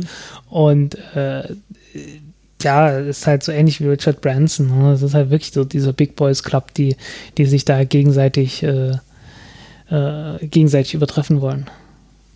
Ja, zu äh, Richard Branson kommen wir gleich noch. Ich finde, das ist, das ist weder New Space noch Old Space, das ist einfach Failed Space, äh, in dem Bereich, in dem wir uns jetzt bewegen. Ähm, ob Oh ja. Blue Origin auch äh, den erfolgreichen Sprung zu einer Failed Space Firma schafft, das äh, werden wir dann noch sehen. Ähm, aber bleiben wir doch mal beim Thema Failed Space und kommen zur SLS. Ähm, da ähm, äh, ist jetzt äh, der, der Green Run, der, der letzte hat ja nicht so gut funktioniert. Dann hat man kurz gedacht, naja, brauchen wir eh nicht. Test, wir testet schon. Das, das machen doch nur, das machen doch nur links, linke Kommunisten. Ähm, und äh, jetzt hat man sich aber doch entschieden, vielleicht doch nochmal das Triebwerk vorher zu testen, bevor man es an eine Rakete ranbaut.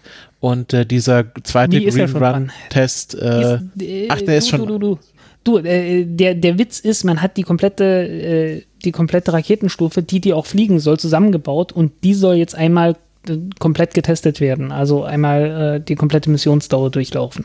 Am Boden auf dem, auf dem Teststand. Aber ist das nicht einfach so ein Riesengebäude, wo man die Triebwerke nur reinbauen kann? Wie sollten da eine ganze Raketenstufe reinpassen? Ähm, nee, die, die ist, die wird draußen auf den, auf den Teststand direkt draufgebaut. Also das äh, musst du dir nochmal angucken. Aber Guck dir den Test nochmal an, den man da eine Minute lang, nach einer Minute abgebrochen hat. ja gut, da sieht man immer, also man sieht halt irgendwie die, die große äh, Düse und darüber sehr viel Gestänge. Und ich war halt der Meinung, man baut halt das Triebwerk in dieses Gestänge rein. Eigentlich äh, haben die die komplette Raketenstufe getestet. Ich muss mal ganz kurz hier. Vielleicht habe ich auch eine falsche Vorstellung, was wie so eine untere Raketenstufe aussieht. Vielleicht hast du dir den, den falschen äh, Artemis 1 Hotfire. Core Stage Green Run. Oh, das sind alles so zwei Stunden. Ah, ah, die haben das, die sind so nah dran gewesen, dass sie bloß, äh, dass sie bloß das gezeigt Ah, warte, Oh. SLS Green Run. Ja, da, äh, also ich habe hier NASA SLS Green Run und da sehe ich halt ein großes Gebäude, aber ich sehe keine Raketenstufe. Ah, warte. Ja. Ähm, ich, ich, ich, ich, äh, ich suche SLS da. Ähm, ich habe dir mal YouTube-Video verlinkt Ja, ich habe es schon gefunden. und da siehst du, da siehst du, wie es aufgebaut wird. Also die, die, die, also irgendwo da drin in diesem Gebäude ist eine Raketenstufe. Ah, einfach, ah, in diesem roten Gebäude ist dann die Raketenstufe drin. Ja, ja. Ah, okay, dann hatte ich bisher ein falsches Bild, wie diese, wie dieser Teststand funktioniert. Ich dachte, da werden einfach die Triebwerke reingehangen, aber da wird einfach die ganze Raketenstufe reingehangen. ah, okay, ich äh, verstehe. Klotzen nicht kleckern. Ähm, und dann muss natürlich ein riesen Gebäude drum gebaut werden bei SpaceX. Da steht dann einfach das Ding auf dem, äh, auf der Rampe. Ja, äh, ich frage mich halt, äh, ich hatte halt so äh, das, ich hatte mir das, als du mir das gerade vorgeschrieben hast, einfach so überlegt, okay, da steht jetzt eine halbe Raketenstufe auf dem Startplatz und da hatte ich mich gefragt, wie, wie halten sie sie davon ab, einfach abzuheben? Weil da muss ja irgendwo jemand quasi oben drauf halten, metaphorisch Ähm, gesprochen, dass es nicht einfach wegfliegt. Nee, das wird einfach äh, festgeklemmt unten. Ähm, Ja, ja. Ist ja nicht so viel, ist ja nicht so viel Kraft, dass da. Naja, so, so macht das könnte. jetzt auch mehr Sinn. Ähm, genau. Aber äh, zum eigentlichen Thema, das wollen sie jetzt nochmal machen, aber das verschiebt sich auch alles wieder. Ja, verschiebt sich, weil die hatten irgendwie ein Problem mit einem Ventil, glaube ich. Irgendwo so, so kleine technische Probleme und äh, das ursprüngliche Problem mussten sie natürlich auch erstmal beheben. Und äh, ja, dann verschiebt sich sowas halt noch ein bisschen. Ähm, genauso Probleme gibt es bei Starliner. Ähm, der Starliner ist ja, oh, wann ist das gewesen? Äh, Dezember 2019 kann das sein? Ich glaube, Dezember 2019 ist der geflogen. ne? Richtig. Ja, ähm, und äh, ja, war halt nicht sehr erfolgreich, weil gestartet und sofort irgendwie äh, Kontakt verloren und äh, im falschen Modus gewesen, zu viel Treibstoff verbraucht und äh, Missionen nicht durchführen können nach zwei Tagen äh, wieder zurückgekehrt und beinahe mit dem eigenen, mit der eigenen äh, Service, äh, mit dem eigenen Service-Modul kollidiert und so. Also es war alles nicht prall, was da passiert ist. Und dann gab es im Nachhinein natürlich äh, die Entdeckung hoch. Man hat hier äh, die Software praktisch nicht komplett durchgetestet und musste irgendwie von, von null nochmal anfangen. Ähm, ja, und jetzt sollte das Ding nochmal neu fliegen. Ähm, im, Im März sollte es nochmal ohne Menschen fliegen, einfach den Test bis zur ISS und wieder zurück, eine komplette Mission. Ähm, musste verschoben werden, äh, weil es halt auch wieder Probleme gab, äh, kleine technische Probleme. Und jetzt gab es natürlich das Problem in Texas, dass äh, das Wetter nicht mitgespielt hat. Und zwar so gar nicht, mitges nicht mitgespielt hat, so mit, äh, mit großflächigen äh, Stromausfällen und so weiter, weil es ein, äh, ja, weil so eine arktische Luftmasse einfach einmal quer über den nordamerikanischen Kontinent bis nach Texas runtergerutscht ist. Und dann schneit es halt auch mal in Texas. Ja, und weil Ähm. Texas sich vom Rest der USA stromtechnisch abgekoppelt hat. Das kommt noch dazu, ja.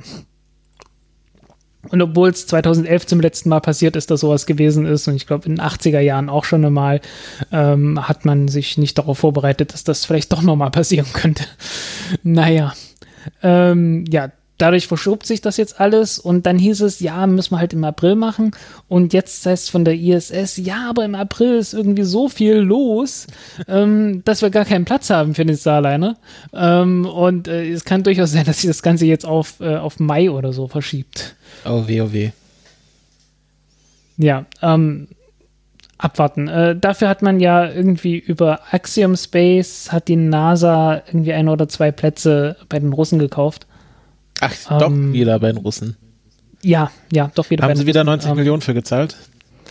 Äh, weiß ich nicht, muss glaube ich gar nicht. Dadurch, dass es über privat geht, äh, ist das glaube ich gar nicht so klar. Ich weiß es gar nicht. Ah, da, also man, es geht gar nicht darum, dass es günstiger ist, sondern man muss, äh, dass man nicht sagen will, wie viel Geld man jetzt den Russen gegeben hat für den Stadt. Ich glaube, ja. Ähm, irgendwie alles sehr merkwürdig. Dann Vielleicht geht vermute es auch ich- schneller so rum. Vermute ich sehr stark, dass es 90 Millionen waren oder irgendwas um den Dreh. Weil, ähm, das ist ja, da, da, da sind die Russen auch nicht kleinlich. Also da, da lassen sie die Leute auch mal richtig bluten. Also die NASA in dem Fall. Ja, wie gesagt, Starliner kommt irgendwann. kommen wir zu ähm, einem, einer Firma, die äh, fast schon lächerlich äh, schlechte Performances hat, nämlich Virgin Galactic. Eigentlich ist es nicht lächerlich, weil es ist ziemlich traurig, weil es äh, hat auch schon sehr viele Tote produziert. Ähm, aber der nächste Flug von Spaceship Two wird erst im Mai stattfinden. Und ähm, äh, weil äh, sie- beim letzten Testflug muss, äh, wurde, hat sich der Computer neu gestartet wegen Electromagnetic Interferences. Ähm, und beim Reparieren dieses Computers haben die Ingenieure nochmal so viele Probleme festgestellt, dass sie gesagt haben, nee, also der nächste Start kann jetzt nicht irgendwie im März oder April stattfinden, weil wir noch so viel äh, anderes gefunden haben, was kaputt ist an diesem Raumschiff, was ja eigentlich schon seit 2007 ähm, startklar, also fertig entwickelt äh, sein sollte. Ähm, und äh, wenn das jetzt tatsächlich im Mai stattfindet, dann haben wir eine 27-monatige Lücke zwischen zwei erfolgreichen Flügen, weil ähm, der letzte und vorletzte Testflug waren ja beide nicht erfolgreich. Und der vorletzte Testflug war ja so nicht erfolgreich, dass sie beinahe wieder ähm, äh, ihre Testpiloten verloren hätten. Ja, ähm, also der letzte Testflug wurde ja nach ein paar Sekunden halt, wie gesagt, abge abgebrochen und der vorletzte war im Februar 2019, glaube ich. Und äh, ja, da ist praktisch der Flügel fast durchgebrochen. Ja. Also, äh, also wirklich so, so, so, dass man, so, dass die Piloten gesagt haben, okay, wir landen jetzt nicht hier vorne, sondern da hinten auf der Landebahn. Nicht, weil es sicherer wäre, sondern wenn man, wenn man dort nicht von Kameras gesehen wird. Oh, das ist schon bitter. so schlimm. Es ist echt bitter. Ähm, ja, äh, was auch bitter ist, ist, äh, ich glaube, bei Parabolic Arc steht, das auch mit drin, ähm, die Improvements äh, am White Knight Flugzeug, also Starship wird, äh, das, nee, nicht Starship, ja, ist gleich. Uh, Spaceship. Äh, Spaceship. Das Spaceship 2 wird ja mit einem Flugzeug hochgebracht, bevor es starten kann. Ähm, und da heißt, äh, wir führen Verbesserungen durch. Und die meinen, naja, das Ding fällt selber fast auseinander. also so heißen, so heißen äh, da, da muss man auch irgendwie erstmal Reparaturen durchführen. Also ist alles nicht gut und man merkt so, äh, die Ratten verlassen jetzt echt das sinkende Schiff. Ähm, der Aktienkurs ist ja zwischendurch irgendwie auf 60 Dollar gestiegen. Jetzt ist er nur noch bei 30 Dollar. Äh, irgendwie alle, also wirklich ähm, Leute, die große Unternehmensanteile haben, äh, verkaufen gerade diese Unternehmensanteile. Ja, Leute aus dem eigenen C-Level. Also irgendwie, ich weiß nicht, ich glaube nicht der CEO, aber irgendjemand mit C im Titel hat alle seine Anteile an der Firma abgestoßen, obwohl er dort noch arbeitet. Ja, ähm, also äh, es ist, es ist völlig klar, dass das nicht, nichts werden kann. Das war schon länger klar. Ähm, naja, und äh, ja, die haben damals irgendwie so 100 Millionen reingebuttert und dann haben sie einmal eine Tranche für 100 Millionen verkauft und jetzt nochmal für 300 Millionen. Und äh, ja, es ist halt, wie das halt so ist, ne? Äh, die, die Aktionäre haben es bezahlt. Also ja. die, nicht die Aktionäre, sondern die, die Leute, die dann beim IPO äh, die Aktien gekauft haben. Ne? Ja. Ja, das ist auch, äh, wahrscheinlich war die beste Entscheidung dieser Firma, dass sie einfach ihren äh, Orbital-Nutzlastenmarkt äh, abgekoppelt haben, weil Virgin Orbital scheint ja ganz gut zu funktionieren. Ähm, es scheint überhaupt irgendwas zu machen. Ähm, es ist gut sind genau, sie nicht. Aber sie fliegen auf jeden Fall, also sie, sie, sie haben auf jeden Fall Testflüge vorzuweisen. Ähm, ja. Und ich vermute mal, ähm, mich würde so stark wundern, wenn es in den nächsten zwei Jahren Virgin Galactic noch geben wird. Ähm, ja, äh, das ist ein, ein absehbarer Skandal. Ähm, also ist schon lange ein Skandal und irgendwann äh, wird dieses Gebilde einfach in sich implodieren. Ähm, tja. Aber äh, Hauptsache ja. Richard Branson ähm, also das ist, das ist, ich glaube, das ist so der Moment, wo diese ganzen reichen Männer feststellen, dass sich manche Probleme einfach nicht mit Geld lösen lassen. Ähm, ja, reiche Leute und Leute in der Politik. Das ist, äh, das Aber ist wahrscheinlich das ihr Leben lang äh, haben sie einfach gemerkt, okay, wenn ich einfach genug Geld auf das Problem werfe, wird es weggehen. Ähm, und dann kommt man halt an einen Punkt, wo man, wo man zum Beispiel Jeff Bezos sagen müsste, naja, wir müssen jetzt einfach hier mal zehn Jahre entwickeln und äh, erstmal vielleicht einen Mid-Size-Launcher entwickeln, bevor wir die ganz große Rakete bauen. Und er sagt, aber für wie viel mehr Geld könnte ich gleich sofort die große Rakete haben? Und äh, eben wahrscheinlich niemand getraut hat zu Geht halt sagen, für kein Geld der Welt. Ähm, es ist halt, äh, ja, äh, und das ist halt das eine, was, was Elon Musk einfach auszeichnet. Ähm, der verhandelt nicht mit der Realität, sondern der sagt halt, okay, gut, es geht halt nicht anders. Das muss halt so sein und dann, dann machen wir das halt so. Er guckt ne. halt wirklich, okay, was ist möglich und dann wird das durchgezogen. Äh, nicht unbedingt immer mit den besten Mitteln, äh, nicht immer mit den menschenfreundlichsten Mitteln, wie es man manchmal mitbekommt, aber ähm, immerhin nicht völlig an der Realität vorbei. Und das ist schon alles, was ihn auszeichnet. Ja, das ist ja auch, was wir, was wir öfters sagen, Elon Musk ist ja jetzt kein, kein Mega-Genie, wie er dann doch von manchen Leuten dargestellt wird, sondern er hat dann einfach auch äh, mal erkannt, was, was so die, die Low-Hanging Fruits in der Raumfahrt waren und hat die einfach mal gemacht. Ja, äh, naja, das ist, das ist so viel Genie, wie ein Mensch haben kann. Ähm, auch Einstein hat nicht, hat war kein ganz großes Genie, der hat einfach bloß geguckt, okay, was, äh, wo ist gerade der, der Stand der Forschung und äh, hat halt äh, so wirklich an der Spitze sozusagen ein paar Dinge zusammengeführt, die schon lange absehbar waren. Ja, und aber es gibt ja durchaus Leute im Internet, die Elon Musk für den intelligentesten Menschen absolut, der Welt ja. halten, ähm, ja. was er offensichtlich nicht ist. Ja, äh, wie gesagt, er ist genauso intelligent, wie ein Mensch halt sein kann. Ja. Ähm, und äh, es, es gibt halt keine Genies, das ist halt das Ding. Das stimmt. Ähm, genau. Also Virgin Galactic in der Krise. Mal sehen, äh, wie tief sie sich noch eingraben werden. Und ähm, wir kommen jetzt äh, zu vom Failed Space zum, zum Chinese Space, denn ähm, die Chinesen haben offiziell bestätigt, dass äh, die lange Marsch gebaut werden soll. Die, die Lange Marsch 9. Genau, die lange, genau, ja, genau, Lange Marsch sie ja schon mehrere von, aber die Lange Marsch 9 soll gebaut werden und bei, bei, der, bei der Benamung wird ja nicht immer klar, was das bedeutet. Deswegen, Frank, was ist denn die Lange Marsch 9 und was macht sie so speziell? Warum reden wir jetzt über eine Variante der Langen Marsch? Es gibt sogar zwei Varianten. Oh, davon. nee. Es ist alles sehr merkwürdig. Es soll China noch eine, macht mich nicht eine, fertig es soll noch eine, eine Heavy-Variante der, äh, der Langmarsch 5 geben, irgendwie. Da, da blicke ich aber auch nicht durch. ähm, also die Lange Marsch 9, äh, das soll tatsächlich halt so die, die große Schwerlastrakete sein, die dann äh, für Mond und Mars und sowas zuständig ist. 140 Tonnen Nutzlast, also so Saturn 5 oder, oder halt das, was SLS mal sein sollte. Ich glaube, sie haben ist. mit Absicht einfach 10 Tonnen auf die größte Version der SLS draufgepackt, weil die SLS in der größten Ausbaustufe soll irgendwann mal 130 Tonnen schaffen und die Lange Marsch 9 140 Tonnen. Ich glaube, die haben einfach aus, aus Prinzip 10 Tonnen draufgepackt. Ja, gut möglich. Naja, sie sollen es in drei Varianten geben. geben äh, einmal ohne Booster, einmal mit zwei und einmal mit vier Boostern. Äh, die kleinste Variante 50 Tonnen Nutzlast, dann 90 Tonnen und halt 140 in der ganz großen. Ähm, woraus bestehen die Booster? Also, ähm, oder fangen wir mit der ersten Stufe an. Erste Stufe soll ein neues Triebwerk haben, das sie jetzt auch schon getestet haben und äh, gezeigt haben mit 500 Tonnen Schub. Die 500 Tonnen Schub äh, verteilen sich auf zwei Brennkammern. Ähm, mit anderen Worten, es ist sowas wie eine RD 180. und ähm, ja, davon sollen in der ersten Stufe zwei äh, drin stecken. Und äh, nee, plötzlich vier in der ersten Stufe und äh, jeweils zwei in den Boostern.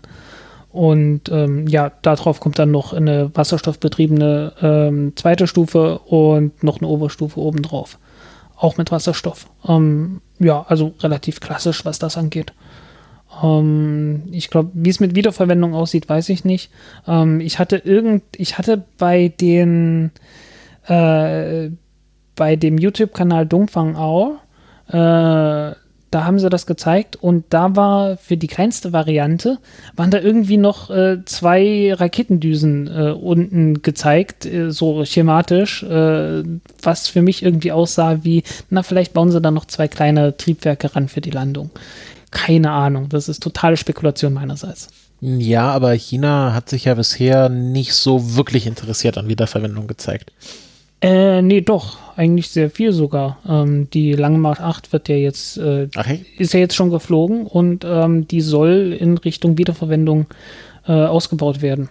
Also ähm, die sind wirklich dabei. Die haben ja auch schon also bei der Langmarsch oh, sieben oder sechs oder so haben sie doch auch schon Gitterflossen dran gehabt um die nicht mehr, um die etwas gezielter abstürzen zu lassen. Na so. gut, dann sagen wir so, ähm, aus China, die sind ja mit der PR ähm, immer ein bisschen verhalten. Man hat noch nicht so viel gehört.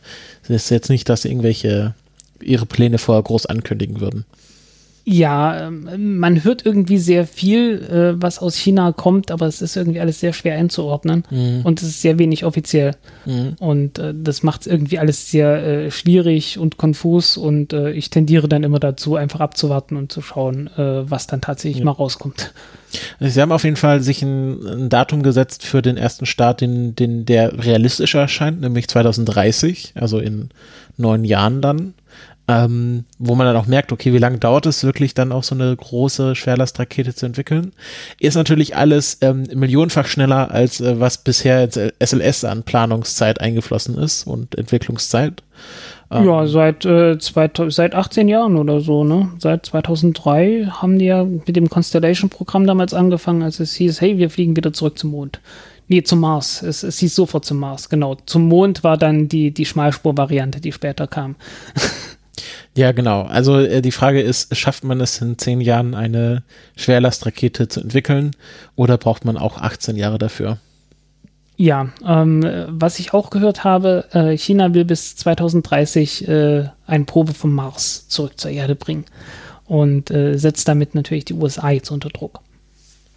Ja, äh, äh, na gut, unter Und Druck Europa nicht zu vergessen. Es ist, äh, man, man, man, schafft erstmal Fakten, weil äh, den Chinesen traue ich das im, im Gegensatz zu der USA tatsächlich auch zu. Ähm, dass sie erstens dafür das Geld und zweitens dafür den politischen Willen haben. Ja. Tja, gut. Ähm, große Raketen baut auch äh, SpaceX. Ja, und sie lassen sie auch manchmal fliegen.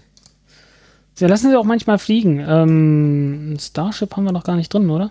Genau, das können wir jetzt kurz drüber reden. Ähm, am letzten Mittwoch genau. ist ähm, Starship äh, Testvehikel Nummer 10. Ähm, erst gab es eine Fehlzündung ähm, und äh, weil ein, glaube ich, ein Raptor Engine außer quasi äh, äh, fehlerhafte Werte geliefert hatte, sodass es ein Nee, nicht fehlerhafte, sondern einfach zu viel Schub geliefert hat. Ah, okay. Also, Es war irgendwie, ich glaube, irgendwie, es hieß irgendwie out of range, äh, irgendein Wert war out of range und dann gab es automatisch einen Abbruch. Da hatte ich gedacht, okay, das wird heute nichts mehr, aber sie haben dann innerhalb von zwei Stunden quasi äh, nochmal einen Start äh, versucht und es diesmal auch hingekriegt.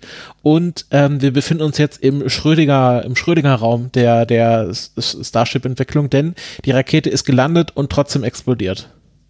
Ja, ähm, genau genommen ist sie abgestürzt, aber vorsichtig abgestürzt. Ja, das ist auch, man kann, also wenn man sich mal dieses, die, die gelandete Rakete anschaut, die paar Minuten, die sie existiert hat, ähm, die saß nicht so wirklich auf ihren Füßen, sondern die ist dann tatsächlich auf dem Triebwerk gelandet.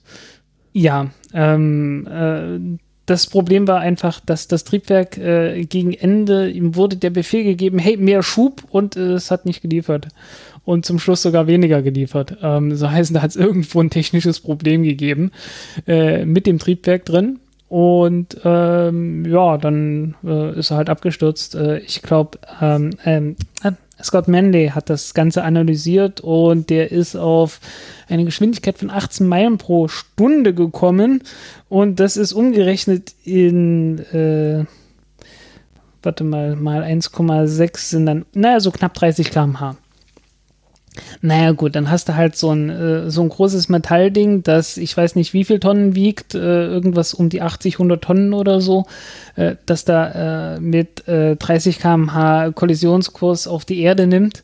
Ähm, das ist natürlich ganz ordentlich. Ne? Und die Beine haben das natürlich auch nicht ausgehalten und hätten es wohl auch nicht ausgehalten, wenn es alle sechs gewesen wären, die, aufge die ausgeklappt und aufgekommen wären. Aber ähm, ich habe dann später Zeitlupenaufnahmen gesehen, auch Nahaufnahmen davon. Und da sieht man, wie drei von den Beinen nicht arretiert sind, einfach bloß so ein bisschen hin und her wackeln.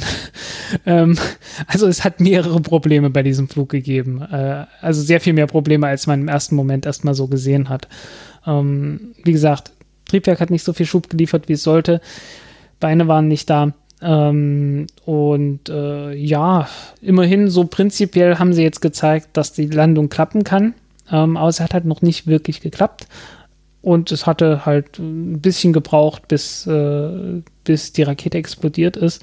Warum genau ähm, ist noch nicht klar. Äh, man hat schon beim Landeanflug gesehen, dass sehr viel Methan irgendwo ausgetre ausgetreten ist und in großer Flamme verbrannt ist. Ja, ja, das gab da so eine richtige Stichflamme. Genau, ähm, kam wahrscheinlich äh, aus einem der Triebwerke. Also die entstand kurz nachdem eines der Triebwerke abgeschaltet wurde. Ähm, wahrscheinlich gab es da in diesem Triebwerk auch nochmal einen Defekt. Also ähm, das Raptor-Triebwerk ist noch nicht ganz einsatzbereit. noch nicht vollständig. Ähm, ja, Das ist also, sie ist quasi, ist, man kann ja nicht von einer geglückten Landung äh, sprechen, was ja dann ähm, sich einige Seiten haben hinreißen lassen zu tun, sondern es war mehr eine gescheiterte Lando Landung mit, mit Zeitzünder sozusagen. So, also ähm, die Landung ist äh, später gescheitert, als ähm, sie stattgefunden hat. Ja, es war eine, es war eine gute Demonstration einer Landung, aber es war noch keine Landung. Sie, man, man, konnte sich, man konnte sich vorstellen, wie die Landung aussehen würde, hätte sie funktioniert. ja, Demo-Version. Bitte hier, bitte Geld einwerfen für Vollversion. Äh, lustigerweise, ähm, äh, 30 Kilometer die Stunde ist auch ungefähr die Landegeschwindigkeit von der Soyuz-Kapsel. Ja, Und da spricht man ja auch eher von so einem kontrollierten Autounfall als von der Landung. ja, genau. Also, wie gesagt, ähm, war jetzt nicht so, es war nicht so ganz toll. Äh, die, die Zeitlupenaufnahmen sind allerdings toll. Ja, das ist, das ist äh, immer sehr schön zu sehen. ja, ähm, explodiert und die Tanks werden nach oben geschoben und man sieht richtig, wie, wie die ganze Rakete dann, wie die Spitze, die ja oben drauf ist, dann, zu, dann dagegen geknautscht wird, bevor sie dann ganz wegfliegt. Ja. Es ist schon cool. Es ist auch so ein bisschen, äh, auf wie viele verschiedene Arten kann man eine Rakete explodieren lassen? Also wir hatten jetzt natürlich sehr viele Raketen explodieren im Flug. Wir hatten auch schon eine Rakete explodiert beim Betanken. Ähm, Amos 6, werden, äh, die Älteren werden sich erinnern. Ja. Und jetzt haben wir eine Rakete explodiert kurz nach der Landung. Ja, ähm, gut, äh, was jetzt, also, äh, und äh, viele Leute sind jetzt ziemlich enthusiastisch trotzdem, dass sie sagen, hey, es ist wieder ein Stück weitergekommen, es ist auch ein Stück weitergekommen, aber so ein kleines bisschen hat man schon das Gefühl, naja, die Entwicklung müsste ein bisschen schneller gehen, damit die tatsächlich dorthin kommen, wo sie hinwollen, äh, nämlich zum Mond und äh, oh, wie heißt er gleich, äh, der, der Yuki Matsewa oder so? Der Japaner, der um den Mond fliegen will, der jetzt auch danach sucht. Ja. Ähm, äh, will ja 2023 um den Mond fliegen. Und äh, bis dahin muss das Ding nicht nur fertig äh, sein und nicht nur getestet sein, Ach, sondern will, so getestet sein, dass das auch alles funktioniert. Der will mit dem Spaceship fliegen. Ich dachte, der macht nur so eine Crew Dragon Kapsel. Aber stimmt, der das sucht ja acht Leute. Ja, das war äh, der, der ganz ursprüngliche Plan war mit einem Dragon. Und dann hieß es, nee, Starship. Ja, stimmt. Die, der sucht nämlich auch acht weitere, also zehn ins, oder wie viel, wie viel? Zwölf? Sind es insgesamt? Oder wie viel passen dann später aus Starship drauf? Ich habe bloß gesehen, ich, ich habe bloß gesehen, äh, dass, äh, dass irgendwie 300.000 Leute sich beworben haben oder so. Es ist auch gerade so ein bisschen so der Trend, dass man ein Preisausschreiben macht, um zum Mond zu fliegen. Also es ist ja jetzt schon das zweite Preisausschreiben in kurzer Zeit für so eine Geschichte. Zum Mond oder ins All oder wie auch immer, ja. Ja, das ist, ähm, hm. also äh, langsam ist quasi dieser Zeitpuffer am dahinschmelzen aber ja. noch alles im Rahmen, was meinst du? Naja, Elon Time. Elon Time. also ähm, 2023 denke ich nicht. Also äh, wie gesagt, es, es muss halt, äh, das Raptor-Triebwerk ist noch nicht ganz ist noch nicht ganz ausgereift. Das Starship ist weit davon entfernt, äh, wirklich, ähm, wirklich ausgereift zu sein, weil äh, wir haben noch nicht mal einen Überschallflug gesehen. Also noch nicht mal so das einmal Durchbrechen der Schallmauer, das haben wir noch nicht gesehen. Wir also noch keinen Max Q? Ja, nicht nur das. Ähm, es geht da auch einfach um Aerodynamik. Ähm, äh, man muss ja irgendwie bestätigen, dass auch wirklich, äh, man muss wirklich verifizieren, dass die Modelle, die man angenommen hat, äh, dann auch wirklich stimmen beim Überschallflug, weil bei Überschallflug ändert sich nochmal die komplette Aerodynamik. Und die ist dann nicht mehr unbedingt mathematikfreundlich und äh, ist schwer zu modellieren und dann muss man es halt irgendwann einfach praktisch ausprobieren. Und da muss dann auch der Hitzeschutz halten dabei. Und der Hitzeschutz muss dann auch noch irgendwann äh, bei sehr schnellen Geschwindigkeiten und hohen Temperaturen halten und beim Wiedereintritt. Und dann muss das Starship äh, zuverlässig hochfliegen und zurückkommen und äh, so zuverlässig, dass es mehrfach hoch und runter fliegen kann als Tanker und ein zweites Starship auftanken kann. Also äh, da ist noch sehr, sehr viel zu tun und ich glaube nicht, dass das eine Aufgabe für drei Jahre ist oder für zwei Jahre. Mhm. Ich meine, wir sind jetzt bei 2021, also na, es ist immer großzügig, wenn das in drei Jahren fertig wäre, wäre ich immer noch zufrieden, auch wenn es 2024 ist. Auch wenn es März 2024 wäre. Also Aber es könnte auch glaube ich nicht dran. locker 2025 erst soweit sein. 25, 26, 27. Elon Time. Elon ähm, Time, ja. Ein paar, Jahr, paar Jahre. Ist, ich sehe schon einen Weg, dass das funktioniert, aber nicht in dem Zeitrahmen. Ich sag mal so, aber, ist, äh, äh, SpaceX ist jetzt auch keine Firma, wo es droht, das Geld auszugehen. Also sie haben halt mit ihrer Falcon 9 wahrscheinlich auch eine ganz gute Geldquelle mittlerweile, wo sie sich auch solche Verzögerungen leisten können. Das ist kein Startup mehr, was irgendwie ein Runway mit einer Investition hat. Genau, und äh, Elon Musk hat ja auch schon äh, sagt dir selber, okay, das ist die, das ist die Zeit, äh, wenn alles gut geht. Und äh, er sagt ja auch selber, ja, okay, ich bin nicht so gut mit meinen Zeiteinschätzungen. hat er ja schon mehrfach, hat er schon mehrfach äh, über sich selbst Witze gerissen. Also ähm, von daher ist da alles gut. Und das ist halt auch äh, das Gegenteil von dem, was die Rocket Factory Augsburg macht. Ne? Die sagt halt hier, ey, 2022, da fliegen wir zum ersten Mal. Ähm, und äh, ja, da fehlt halt schon ein bisschen die realistische Einschätzung. Also noch nicht mal, wenn alles gut geht, äh, schon wenn, wenn alles gut geht, ist es dort zu knapp. Mhm, mh. Also so super gut kann es gar nicht gehen, dass das noch klappt bis 2022. Äh, bei SpaceX, naja, es ist schon zu optimistisch, jetzt von 2023 zu reden. Okay, also behalten wir mal 2025 im Kopf. Ja, schon eher. Also wie gesagt, es ist halt noch viel zu tun. Ähm, der, der, ganze, der ganze Wiedereintritt muss funktionieren ähm, und es muss halt äh, mehrfach fliegen und zuverlässig fliegen, sodass man dann auch Menschen reinsetzen kann. Und äh, ja, dann wiederum, sie bauen davon ganz schön viele, ganz schön schnell. Ja, sind eine gute Pipeline. Also das sind ja immer so drei, vier, die gleichzeitig gebaut werden. Für ja, die ähm, Falcon Heavy gibt es auch eine neue Aufgabe. Genau, äh, hat auch was mit dem Mond zu tun, nämlich die soll den Lunar Gateway hochbringen, äh, zumindest zweite Module, Antriebsmodul, äh, also Antrieb und was ist Antrieb und Strom und ein erstes kleines Wohnmodul. Ähm, ja, ich glaube, das ist das, was es ist. Also so eine Mini-Raumstation. Also praktisch, ja, es, es, wird halt eine kleine Raumstation in die Falcon Heavy reingepackt äh, mit eigenem Antrieb, eigener Stromversorgung.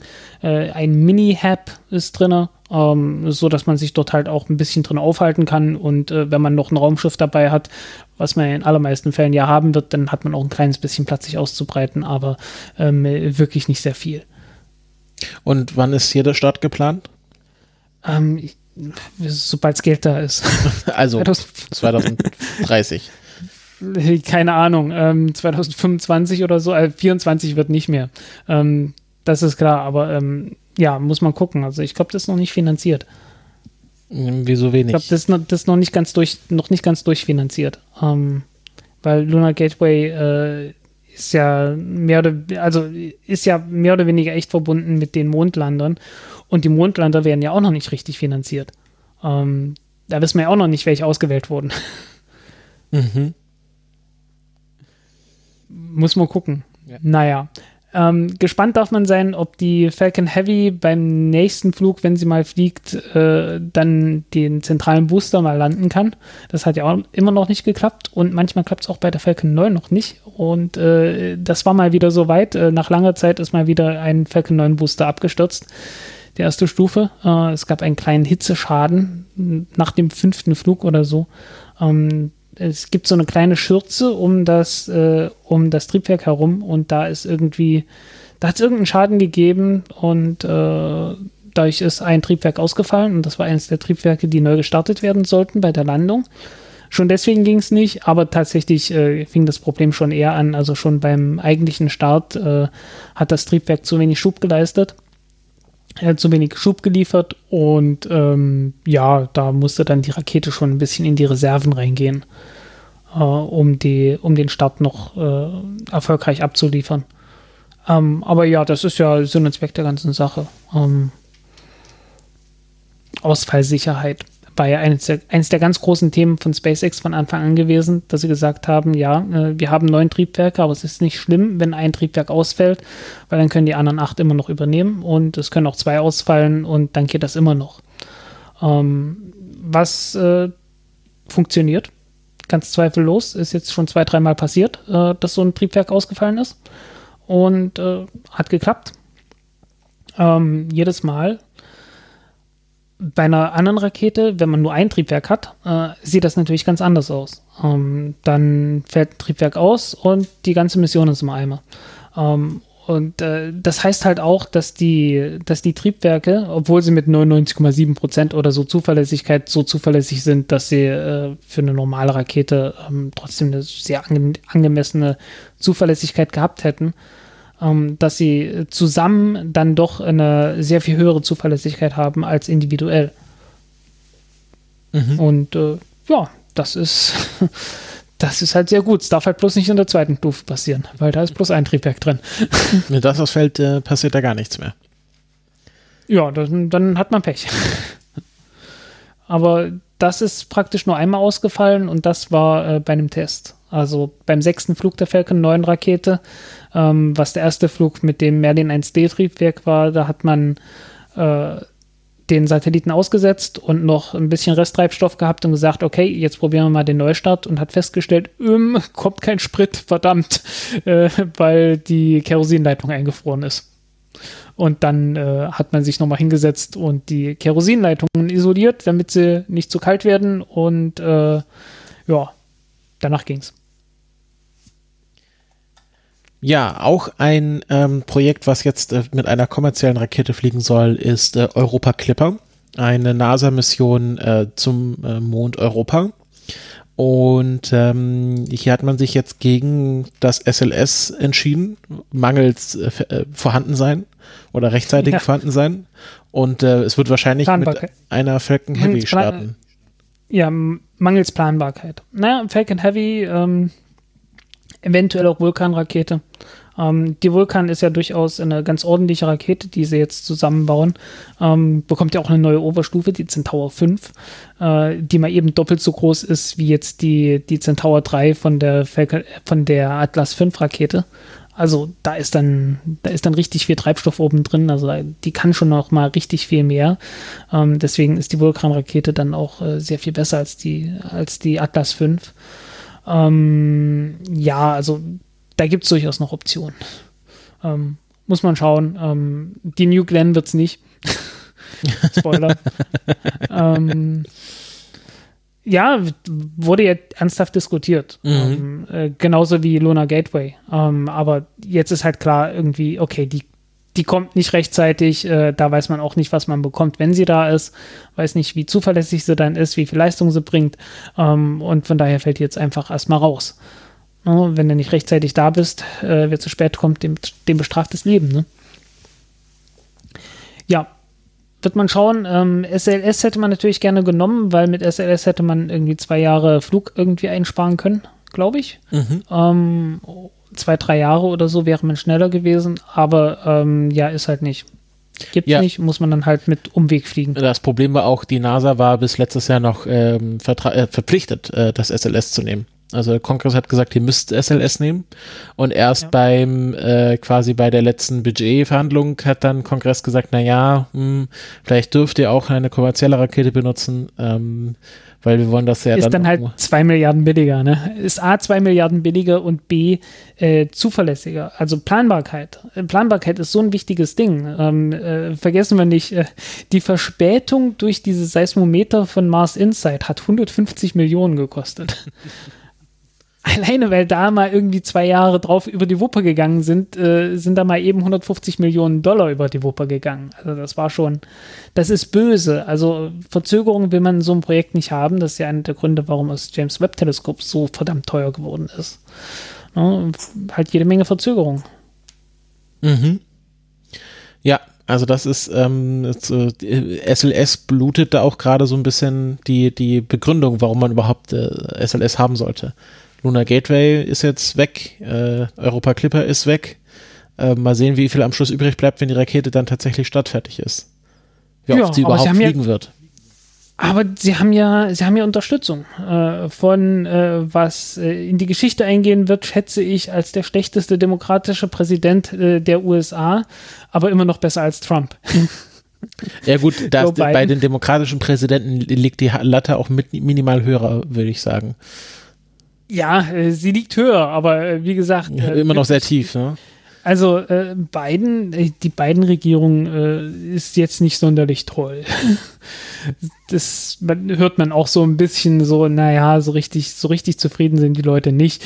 Aber äh, naja, besser als Trump ist erstmal besser als Trump. ähm, Sie ist naja, nicht offen Biden kriminell, sondern so ja. heimlich kriminell. Ja, Biden unterstützt jedenfalls Artemis. Ähm, man schätzt so auf irgendwas, so 86 Milliarden soll es kosten, ähm, alles in allem. Ähm, so mit Mondlandungen und so. Äh, es gehen jetzt auch gerade Gerüchte rum, wer der nächste NASA-Administrator werden soll. Ja, alle sind begeistert, habe ich gehört. Es war jedenfalls jener Politiker, der damals das SLS-Projekt durchgedrückt hat unter Barack Obama im Senat. Also es war, das war ein Demokrat und ein Republikaner, die das zusammen durchgedrückt haben damals. Bill Nelson. Und, äh, das war halt, Ja, und Bill Nelson war äh, der Demokrat in dem Fall. Und der wird jetzt als neuer NASA-Chef gehandelt, aber ähm, die Gerüchteküche geht, glaube ich, langsam ein bisschen davon weg, auch weil halt äh, alle Leute gesagt haben, ey Leute, plus den nicht. It was ähm, generally considered a step in the wrong direction. Wie genau. Douglas Adams sagen würde. Genau, ähm, das war äh, ja, es war halt, wie gesagt, es war jemand, der, der komplett äh, auf der Seite von, äh, von dieser, von dieser korruptionslastigen ähm, Old Space Blase ist und äh, sich äh, sehr stark gegen SpaceX und kommerzielle Raumfahrt eingesetzt hat. Und äh, das ist ungefähr das, was man jetzt gerade überhaupt nicht braucht bei der NASA.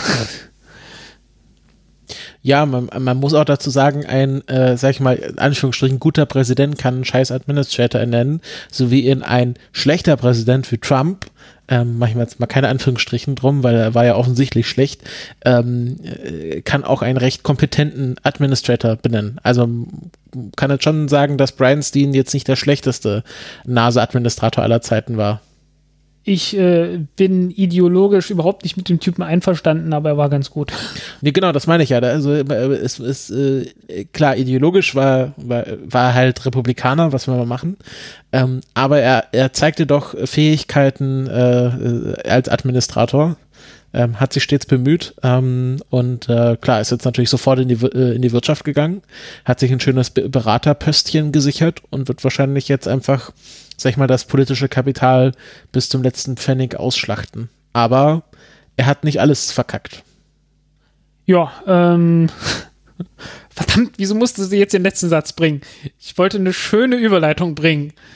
Von wegen, ja, jemand, der nicht in die Politik gegangen ist, ist jemand anderes. Du meinst äh, Jan Wörner? Genau. Nee, der hat auch nicht alles verkackt. Ja, er hat, er hat nicht alles verkackt. Ähm, ich, ich, er ist nicht so erfolgreich geworden, wie andere Leute erwartet haben. Er ist nicht so erfolgreich gewesen, wie er selbst erwartet hat. Aber er geht damit ähm, auch ehrlich um. Also er ist jetzt auch niemand, der sagt, wieso, ist doch alles, war doch alles super. Genau, das wollte ich auch sagen. Ähm, äh, das ist, äh, das rechne ich ihm auch hoch an. Also Jan Wörner ähm, ist offiziell jetzt nicht mehr äh, ESA-Direktor oder Direktor General, sondern ähm, nur noch Bauingenieur. Und äh, ja, sein Nachfolger, wir hatten ja, glaube ich, letztes Mal kurz spekuliert, ob es jetzt eine Pause geben wird, weil äh, offiziell war ja seine Amtszeit noch nicht vorbei, sondern Jan Werner hat ja einfach gesagt, ich will nicht mehr. Ähm, äh, aber sie haben sich jetzt dazu entschieden, einfach Josef Aschenbacher direkt zum neuen ESA-Generaldirektor zu ernennen, obwohl das offiziell erst im Sommer soweit gewesen wäre. Und ähm, es gab einen, man, man will es sich Nachruf nennen, weil er lebt ja noch, ähm, aber es war, sag ich mal, ein, ein beruflicher Nachruf, ähm, den ich gelesen hatte äh, bei Spektrum von Alexander Stirn, ähm, den ich sehr gut fand, weil er wirklich auch sehr viele Sachen bestätigt hat, die ich über Jan Wörner vermutet hatte, ähm, aber die das auch sehr gut dargestellt haben. Also es fing damit an, dass Jan Wörner äh, wurde ESA-Direktor und ähm, auf diesen PowerPoint-Vorlagen, die man quasi so für alle ESA-Präsentationen verwendet, sind natürlich alle Flaggen aller Mitgliedstaaten der ESA drauf und die sind geordnet nach dem französischen Alphabet und deswegen ist Deutschland mit Alemann, Alemannia ähm, äh, ganz vorne. Und dann meinte, dachte sich Herrn Werner, ja, ich kann jetzt als deutscher ESA-Direktor nicht Deutschland an die erste Stelle setzen, weil ich bin ja, ich sehe mich ja eigentlich als Europäer. Also hat er gesagt, okay, dann wird es ab sofort nach dem englischen Alphabet geordnet. Und dann war lustigerweise jetzt mit Josef Aschenbacher Austria ganz vorne bei Jan Werner, ähm, wegen, also Österreich. Und ähm, das fanden die Franzosen aber richtig scheiße, weil sie gesagt haben, ja, wieso wird das jetzt nicht mehr nach dem französischen Alphabet ähm, geordnet und ähm, will der Jan Wörner hier Frankreich äh, sch schassen, zurückstellen. Also äh, ist komplett nach hinten losgegangen, der gute Wille von Jan Wörner. Und ich glaube, das ist einfach ähm, symptomatisch für alles, was Jan Wörner bei der ESA gemacht hat. Ähm, er sollte eigentlich schon viel früher ESA-Generaldirektor werden. Also es gab, äh, ihm wurde das schon vier Jahre vorher angetragen, sogar auf, auf höchsten Regierungskreisen beruhend, ähm, dass nämlich das Bundeswirtschaftsministerium Jan Wörner äh, damals auch DLR-Direktor gebeten hatte, ähm, äh, ESA-Generaldirektor zu werden. Und er hat gesagt, naja, aber ich bin hier gerade mitten im Umbau des DLR. Also man muss natürlich sagen, alles, was er davor gemacht hat, war, war wirklich sehr erfolgreich. Also war ja ähm, zuerst ähm, Direktor der TU Darmstadt und hat die TU Darmstadt ähm, quasi herausgearbeitet aus dem aus der hessischen Politik, mehr Freiheiten gegeben, mehr Autonomie ähm, quasi erkämpft. Dann ist er zum DLR gegangen, hat das DLR von so einer losen Ansammlung von Institutionen, wo jeder Institutsdirektor so sich als kleiner König vorkam, äh, umgebaut zu quasi zu dem DLR, wie wir es heute kennen, als eine Einheit, die auch nach außen hin geschlossen auftritt ähm, und hat das auch natürlich mehr zusammengebracht. Das war dann quasi ein, also der, der Spruch war dann ein DLR. Und dann hat er sich halt gedacht, na ja, und jetzt gehe ich quasi einen Schritt weiter und ähm, wo er dann von sich selber auch sagte, das war vielleicht einer der Momente, wo er sich ein bisschen zu größenwahnsinnig vorkam, gedacht habe, jetzt kann ich wirklich was auf europäischer Be Ebene bewirken und hier die ESA wirklich revolutionieren. Ja, und das hat äh, nicht so ganz geklappt. Ähm, wobei ich sagen muss, äh, DLR-Geschichte, da müssen wir mal vielleicht finden wir da mal jemanden, mit dem wir uns darüber unterhalten können, weil ähm, vom DLR weiß ich ehrlich gesagt gar nicht so viel. Liegt vielleicht auch daran, dass sie halt immer so außen, immer so ähm, ähm, zersplittert waren. Ähm, muss ganz ehrlich sagen, DLR, okay, tritt jetzt als eins auf, aber ähm, das, was ich da lese, begeistert mich jetzt auch nicht immer, aber naja, äh, es, es tritt zumindest auf. Das hätte mich auch sehr gewundert, wenn dich, wenn dich da irgendwas begeistert hätte. Aber ähm, man muss schon sagen, dass er das wirklich umge, umstrukturiert hat und da äh, einen, einen mehrere Jahre dauernden Prozess wirklich erfolgreich durchgeführt hat. Und naja, da ist er einfach an der ESA gescheitert, weil er wirklich ähm, unterschätzt hat, wie groß die Nationalinteressen in der ESA sind, in allem, was die ESA tut.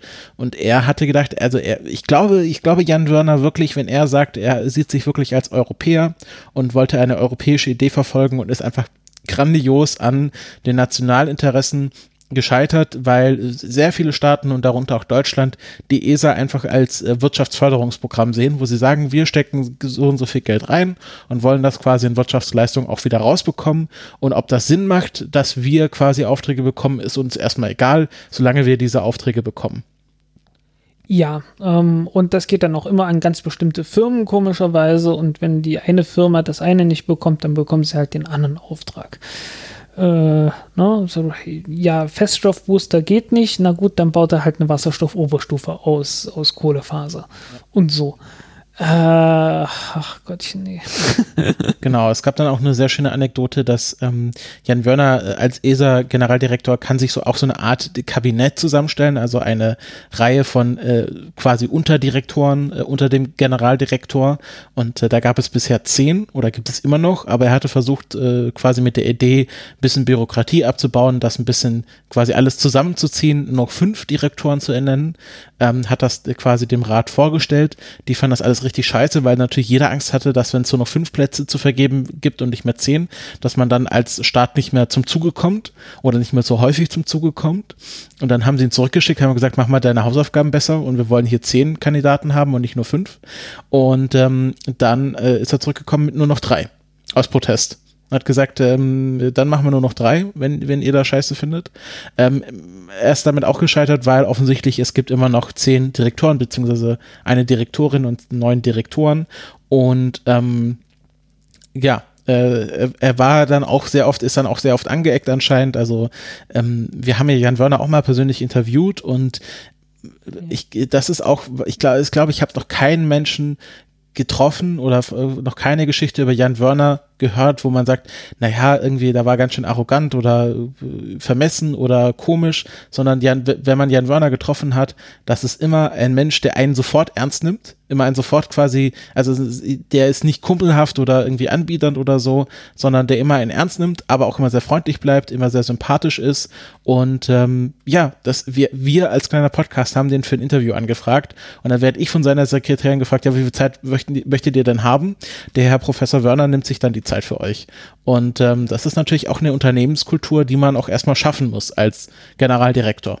Also der, die wird die Sekretärin von oder die Assistentin von Jan Wörner wird natürlich auch Anweisungen haben, wie sie mit Interviewanfragen umgeht.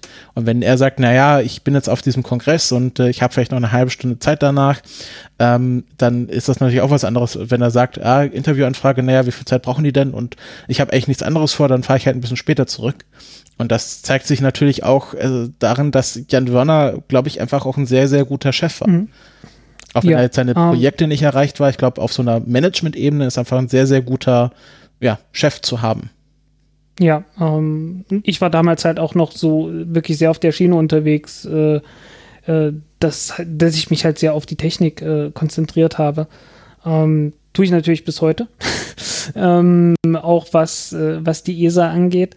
Ähm, aber es ist halt in erster Linie ein politisches Problem. Das ist, äh, ist ja auch klar. Ähm, ich, ich hatte halt damals auch selber noch äh, sicherlich unterschätzt, äh, wie viel die Politik dort reinspielt.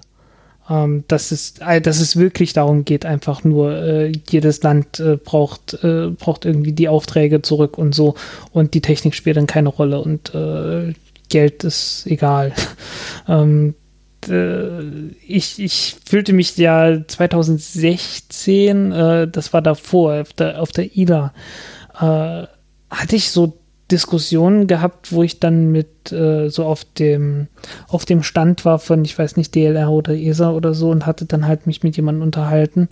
Und Mitarbeiter von der ESA und da habe ich mich dann, da ging es dann so irgendwann so in Richtung, naja, aber das, das, das Vinci-Triebwerk, das kostet doch ziemlich viel und dann hieß es sofort, also sobald wie, wie die Kosten fielen, ne, hieß es, wir reden hier nicht über Politik.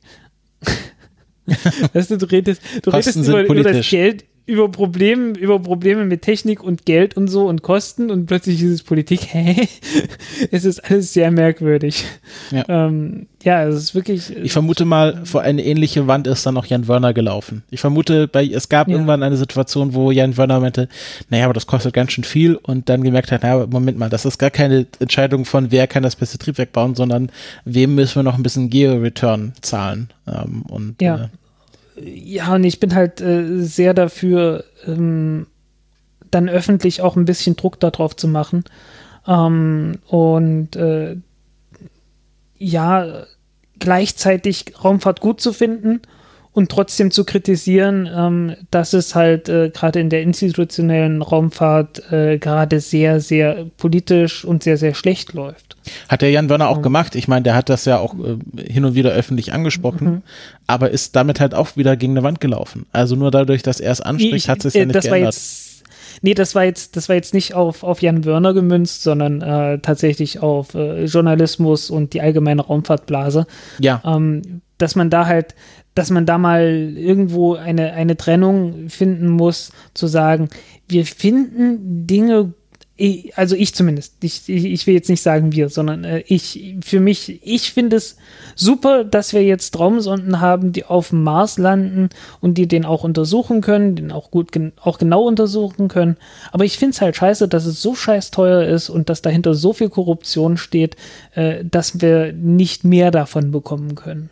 Mhm. Ja, also man, man kann halt äh, so das, das, was dort gemacht wird, gut finden und trotzdem die Art und Weise absolut scheiße finden. Alleine schon deshalb, weil ich gerne mehr davon hätte. Ja. Ja, da kommen wir später noch zu zum Mars. Ähm, äh, um mal das Jan Wörner-Thema abzuschließen. Ähm, er, Jan Wörner typisch, ähm, er hätte natürlich wahrscheinlich die Option gehabt, irgendwo in die Wirtschaft zu gehen, irgendwo in Vorstand, Beratervertrag, was weiß ich, vielleicht auch in die Na, Politik. Komm, er ist ja jetzt auch in der Wirtschaft geblieben. Ja gut, er ist jetzt in sein eigenes Bauingenieursbüro, was sein Partner seit 1995 weitergeführt hat, einfach zurückgegangen und hat auch gesagt, erstmal keine Politik, keine Raumfahrt, er ist jetzt erstmal einfach wieder Bauingenieur und es kann natürlich sein, dass er irgendwann vielleicht, keine Ahnung, in die Politik geht, was ich nicht vermute, oder vielleicht dann wieder irgendwie in ein Raumfahrtunternehmen reingeht. Ähm, aber es ist jetzt nicht wie Brian Steen, der direkt irgendwo bei einer großen Raumfahrtfirma einen Vorstandsposten bekommen hat, sondern er, ja, ist jetzt einfach erstmal nur wieder Bauingenieur in seinem eigenen Unternehmen. Und ähm, ich bin jetzt sehr gespannt, was sein Nachfolger Josef Aschenbacher machen wird. Der ist ja, könnte man fast sagen, ein richtiges ESA-Gewächs. Also der ist schon seit sehr, sehr vielen Jahren in der ESA drin, hat sich da auch mehr oder weniger hochgearbeitet und vielleicht schafft er es ja besser, äh, die ESA umzubauen. Ich vermute mal, er wird auch seine eigenen Pläne haben, wie es mit der Zukunft der ESA weitergehen soll. Es ist ja nicht so, als gäbe es nichts zu tun, was man hätte verbessern können. Also es gibt doch einige Baustellen, die jetzt einfach angegangen werden müssen, die man einfach nicht liegen lassen kann. Ariane 6, äh, 6 äh, weitere Sachen. Ähm, und vielleicht dadurch, dass Josef Aschenbacher jetzt so viel Erfahrung innerhalb der ESA hat, schafft er es eher, eher die richtigen Hebel zu stellen, um ähm, da mal voranzukommen. Ja, ähm, dass man vielleicht auch mal wieder dazu kommt, dass äh, ESA einfach cool wird. Ähm, weil ESA war ja mal zwischendurch richtig cool. Ähm, wie gesagt, so, so Anfang der 2000er Jahre war ESA richtig geil. Ähm, für eine kurze Zeit, weil, äh, weil halt äh, die Rosetta-Mission entwickelt wurde und man dann gesagt hat, hey, äh, wir bauen auch gleich noch eine Venus-Sonde und eine Mars-Sonde und das kostet noch nicht mal viel und ab dafür. Ne? Das war, das war so die, die Zeit, als ESA richtig cool war. Ähm, und davor natürlich auch schon mal in den 80er Jahren. So 80er Jahre, Anfang 90er Jahre bis zu diesem Hermes-Desaster. Ähm, da war ESA richtig, äh, richtig gut. Also das, das Beste auf der Welt so fast mit. Ähm, nicht ganz so spektakulär, was die Missionen angeht, aber sie haben halt einfach Dinge getan, die funktioniert haben und die billig waren und äh, haben davon echt jeden überzeugt. Ähm, und äh, ja, äh, vielleicht geht es ja dann doch mal irgendwann wieder aufwärts. Ähm, ich würde sehr gerne mal wieder positiv über die ESA reden. Mhm.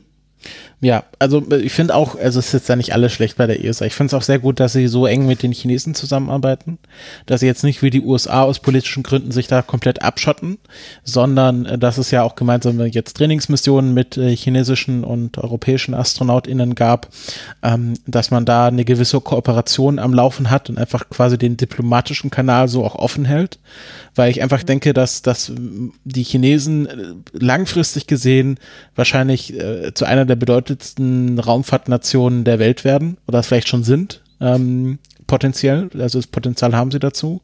Und ähm, dass man als Europa hier in einer sehr guten Situation ist oder als ESA in einer sehr guten Situation ist, dass man eine sehr enge Verbindung zur NASA hat, aber auch eine sehr enge Verbindung nach China hat und so quasi sich alle Kanäle offen hält, ähm, weil ich vermute mal, Europa aus eigenem Stand werden keine Mars-Missionen reißen können.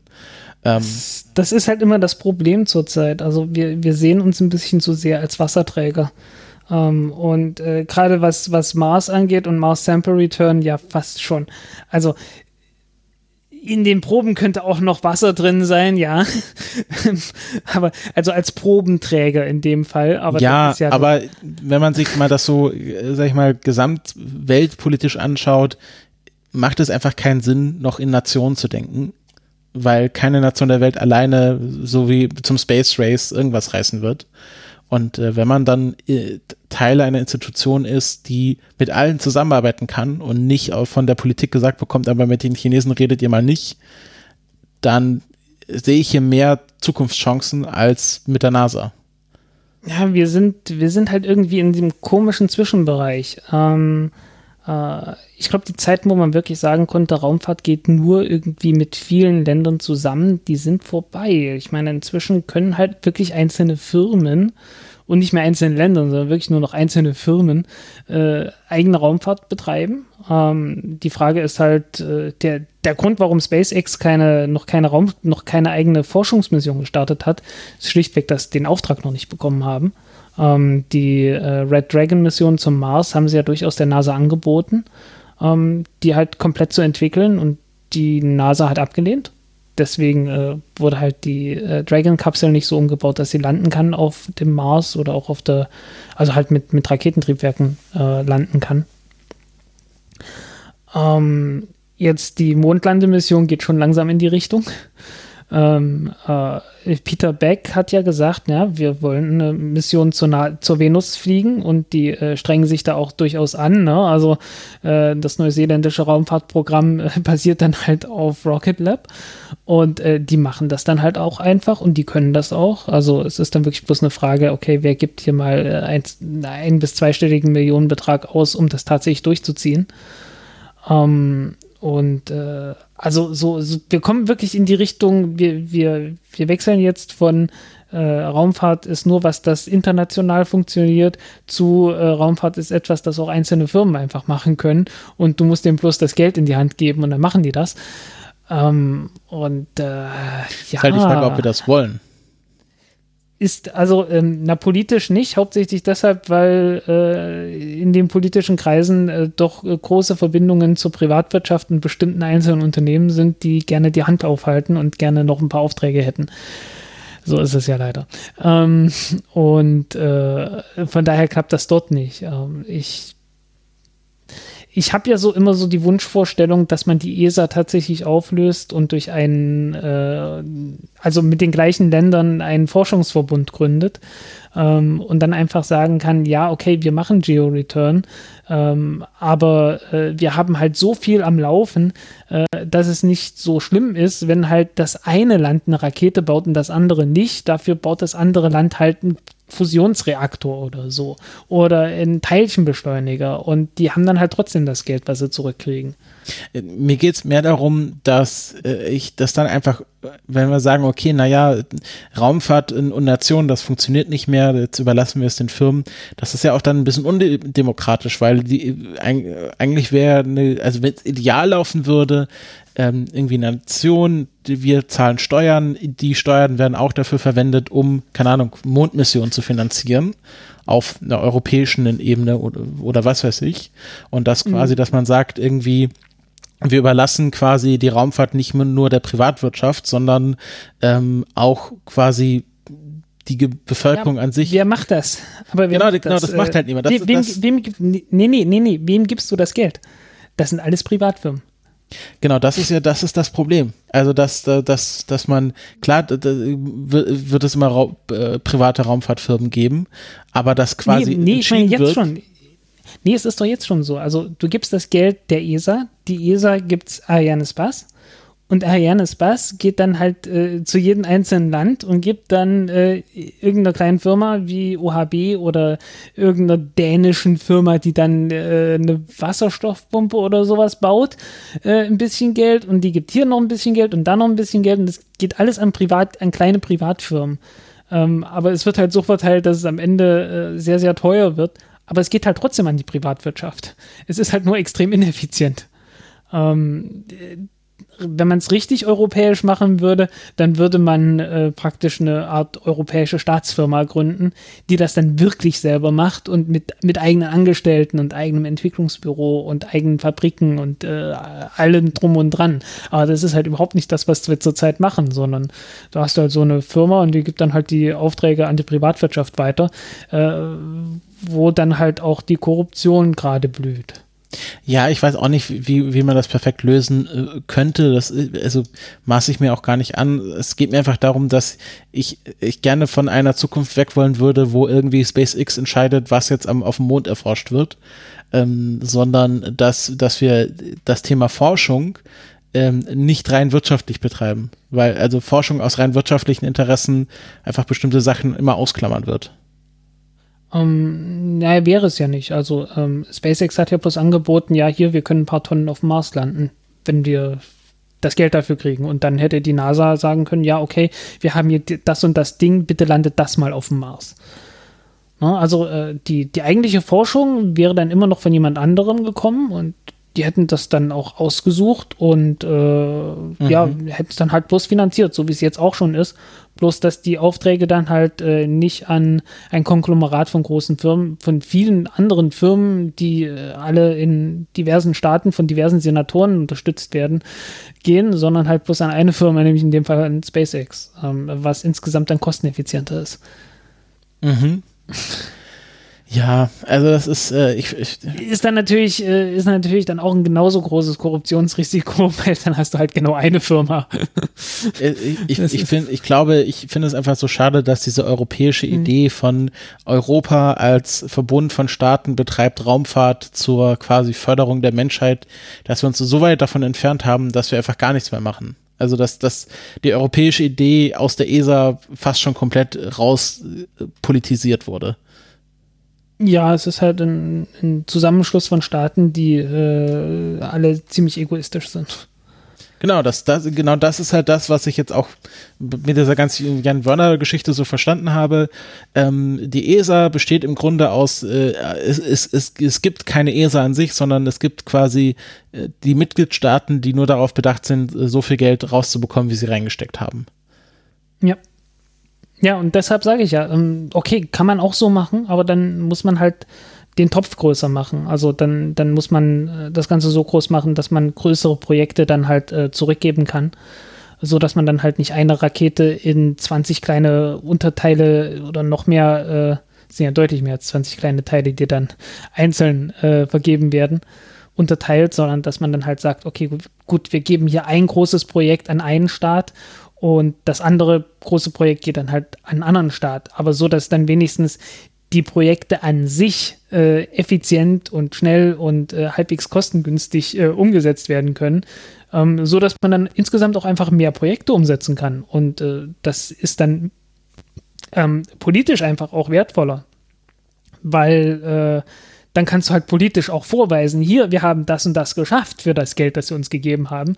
Und zurzeit ist es ja einfach nur so, dass man, dass die Politiker glauben, naja, wir haben das Geld zurückgekriegt und das reicht ja dann schon.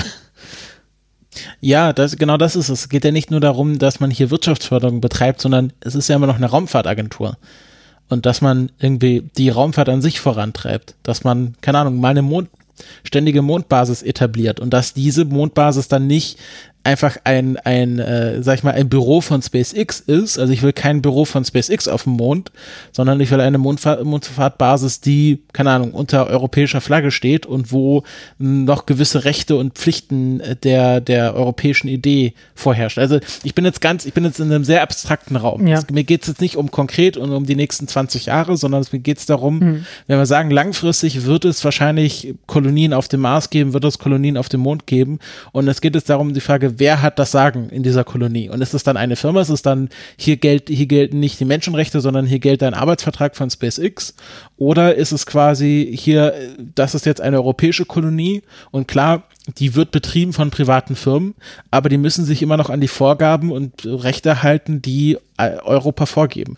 Und dass Europa an sich gerade ziemlich scheiß unterwegs ist, was Menschenrechte und so angeht, ist klar. Aber das dann einfach den Privatfirmen zu überlassen, dann kommen wir nämlich in so eine kapitalistische Superhölle, äh, die dann einfach auf dem Mond ist. Ja, ja, wie gesagt, das ist halt, äh, zurzeit wird zu viel Politik mit Wirtschaft verwechselt. Man betreibt Wirtschaft und, und glaubt damit Politik zu treiben. Das ähm, ist, äh, ja, ja, das, das äh, mein, mein großer, großer Hottag ist ja, dass es in Deutschland keine Bildungspolitiker, sondern nur Wirtschaftspolitiker gibt. Ja, ach Gottchen. Ähm, lassen wir dieses Thema für den Moment sein. Ich glaube, wir werden noch sehr oft Anlass haben, darüber zu uns darüber zu unterhalten. Ja. Das ist halt, ich finde das halt, ich finde das halt so extrem schade, dass äh, man im Grunde sagen müsste, die ESA, das E in der ESA ist eigentlich fake. Also es gibt keine europäische Raumfahrtagentur. Hm, ja, na, es ist halt eine, Koordination von diversen äh, nationalen Firmen, die dann irgendwie zusammen dann doch noch eine Rakete hinstellen, auch wenn sie äh, technisch veraltet und zu teuer ist. Ja, und das, und es, ich, und nicht bei aller Liebe zu SpaceX, also technisch gesehen reist SpaceX sehr viel, aber wie gesagt, es ist nicht die beste Firma, um dort zu arbeiten. Und es ist halt die Frage, wollen wir die Arbeitsverhältnisse von SpaceX dann überall haben? Ja, es gibt ja noch Rocket Lab und es gibt auch noch andere Firmen. Ähm, ich weiß noch nicht, welche davon äh, dann am Ende noch da sein werden. Ja, und, und ich weiß nicht, ob man bei Blue Origin wirklich dann auch so gut arbeitet. Äh, das ist genau das, ist das Problem. Ist das ja du, willst, du willst keine eine Firma äh, die Hoheit über dein Leben überlassen. Das ist, mhm. das ist ja so das kapitalistische Grundproblem. Und äh, da, da, ist halt das Problem, dass einerseits äh, Raumfahrt nur betrieben, ak aktuell nur betrieben werden kann, wenn man sehr kapitalistisch unterwegs ist. Also aktuell ist es ist sozialistische Raumfahrt äh, einfach unmöglich. Ja, umgekehrt hatte man beim Sozialismus das Problem, dass man gesagt hat, ich will mein Leben nicht einem einzigen Staat äh, äh überlassen. Das ist, ja, ja, das ist, ist halt, genau. Das, die Gefahr gibt es genauso. Am Ende ist ein Staat nämlich auch so ein groß, genauso großes Problem wie ein, eine große kapitalistische Firma. Genau, das ist nicht das Problem. größeres Problem. Da, genau, das ist, das ist das Problem von, von, ähm, da, du, eigentlich ist er, wenn wir ehrlich sind, eine Kolonie auf dem Mond so als Prinzip eine schöne Idee dass man, das ist, könnte ich mir auch vorstellen, keine Ahnung, wenn ich die Gelegenheit hätte, werde ich nie bekommen, aber wenn ich die Gelegenheit hätte, würde ich sagen, klar, ich würde auf, ich würde für eine gewisse Zeit auf dem Mond leben wollen. Das, im Grunde will ja das jeder Weltraumfan. Aber ist, dann ist die Frage, willst du auf dem Mond leben, wenn das quasi allein von einer Firma gehandelt wird? Ah, schwierig, weil Firmen haben dann doch Interessen, die nicht so ganz mit den Menschen zusammengehen willst du aber, dass das zum Beispiel die, von der USA kontrolliert wird? Ah, vielleicht ist das auch nicht die beste Idee, wenn man in einem Land lebt, was der, der USA zugehörig ist. Also man will weder, dass eine Nation eine Mondkolonie verwaltet, noch dass eine Firma eine Mondkolonie verwaltet. Insofern gibt es gerade niemanden, dem ich gerne eine Mondkolonie anvertrauen würde. Äh, ist aber auch nicht so schlimm, weil äh, de facto sind das alles, wenn überhaupt dann sehr kleine Dinge ist ja keine Kolonie, sondern wenn dann eher eine Station. Ähm, und äh, ja, wir sehen es ja auf der Antarktis. Ja, okay, das gehört dann irgendwie einem Staat, aber de facto gehört es irgendwie einer Forschungsinstitution und dann kommen dann irgendwie ein paar Forscher zusammen und die haben dann so ihr eigenes Ding. Ja, aber das ist halt, also äh, wir befinden uns halt in einer Stagnation und äh, gerade was, was so die Kolonisierung des Weltraums angeht, also das, wo man halt vor 60 Jahren gedacht hatte, naja, 2020 äh, leben wir alle schon auf dem Mond oder auf dem Mars. Ähm, also, dass wir, dass wir da aktuell noch sehr extrem weit von entfernt sind, dass überhaupt was passiert, ist klar. Aber es gibt auch aktuell niemanden, wo ich mir wünschen würde, dass die es mal machen das ist, glaube ich, generell so das Problem, dass, dass wir einfach uns politisch so weit von der Utopie wegbewegt äh, bewegt haben, dass man, selbst wenn man das prinzipiell als Weltraumfan für eine gute Idee hält, es niemanden gibt, dem man das anvertrauen würde. Hm, ja, ja. Wobei insgesamt äh, überhaupt so ein eine gewisse Perspektive halt komplett verloren gegangen ist. Ähm, ich lese ja zurzeit äh, wirklich schlechte Science Fiction, äh, äh wirklich schlecht, aus den 50er Jahren, ähm, diese ganzen Pulp-Magazine und äh, die sind äh, inhaltlich wirklich mies, die sind handwerklich wirklich mies, aber du merkst denen an, irgendwie, da, da, da steht, äh, da ist sehr viel Enthusiasmus dahinter gewesen. Ähm, und diesen Enthusiasmus, den sieht man heutzutage gar nicht mehr. Ja, also, klar. Es ist, heutzutage alles ist, ist super gemacht, äh, sehr oft inhaltlich auch ganz, ganz ordentlich, handwerklich immer super gemacht. Also äh, was Literatur angeht und was Filme angeht, ist ja handwerklich megamäßig toll geworden. Äh, gut, was in Anbetracht der Budgets von Hollywood, äh, die ja durchaus in Richtung Raumfahrtmissionen gehen, äh, auch kein Wunder ist. ähm, aber äh, es fehlt halt komplett der Enthusiasmus und die Vision dahinter. Äh, die einzige Vision, die man hat, ist ja immer so die Apokalypse. Ja, okay, entweder die Welt ist kurz vorm Untergang, sie geht gerade unter oder sie ist schon untergegangen das ist ja heutzutage Science Fiction geworden. Ja, das, das meine ich halt mit, äh, wir, wir bewegen uns sehr weit weg von dem, von der Idee der Utopie. Also ja. die Utopie ist auch, das Problem ist halt, ähm, die, die, literarisch würde ich sagen, ist die Utopie auserzählt, schon mindestens seit 40 Jahren. Ähm, und jeder kann sich vorstellen, wie so eine Utopie aussieht, aber dadurch, dass die Realität sich immer mehr Richtung Apokalypse bewegt, also ich meine, es ist realistischer, dass, dass wir alle den, den Umwelttod sterben, als dass wir nochmal den Kapitalismus niederreißen. Ich glaube, die, ich glaube, das Problem ist eher, dass die Utopie ähm, als Extrapolation gesehen wird. Ähm, dass man sagt, ja, was könnte noch alles möglich sein?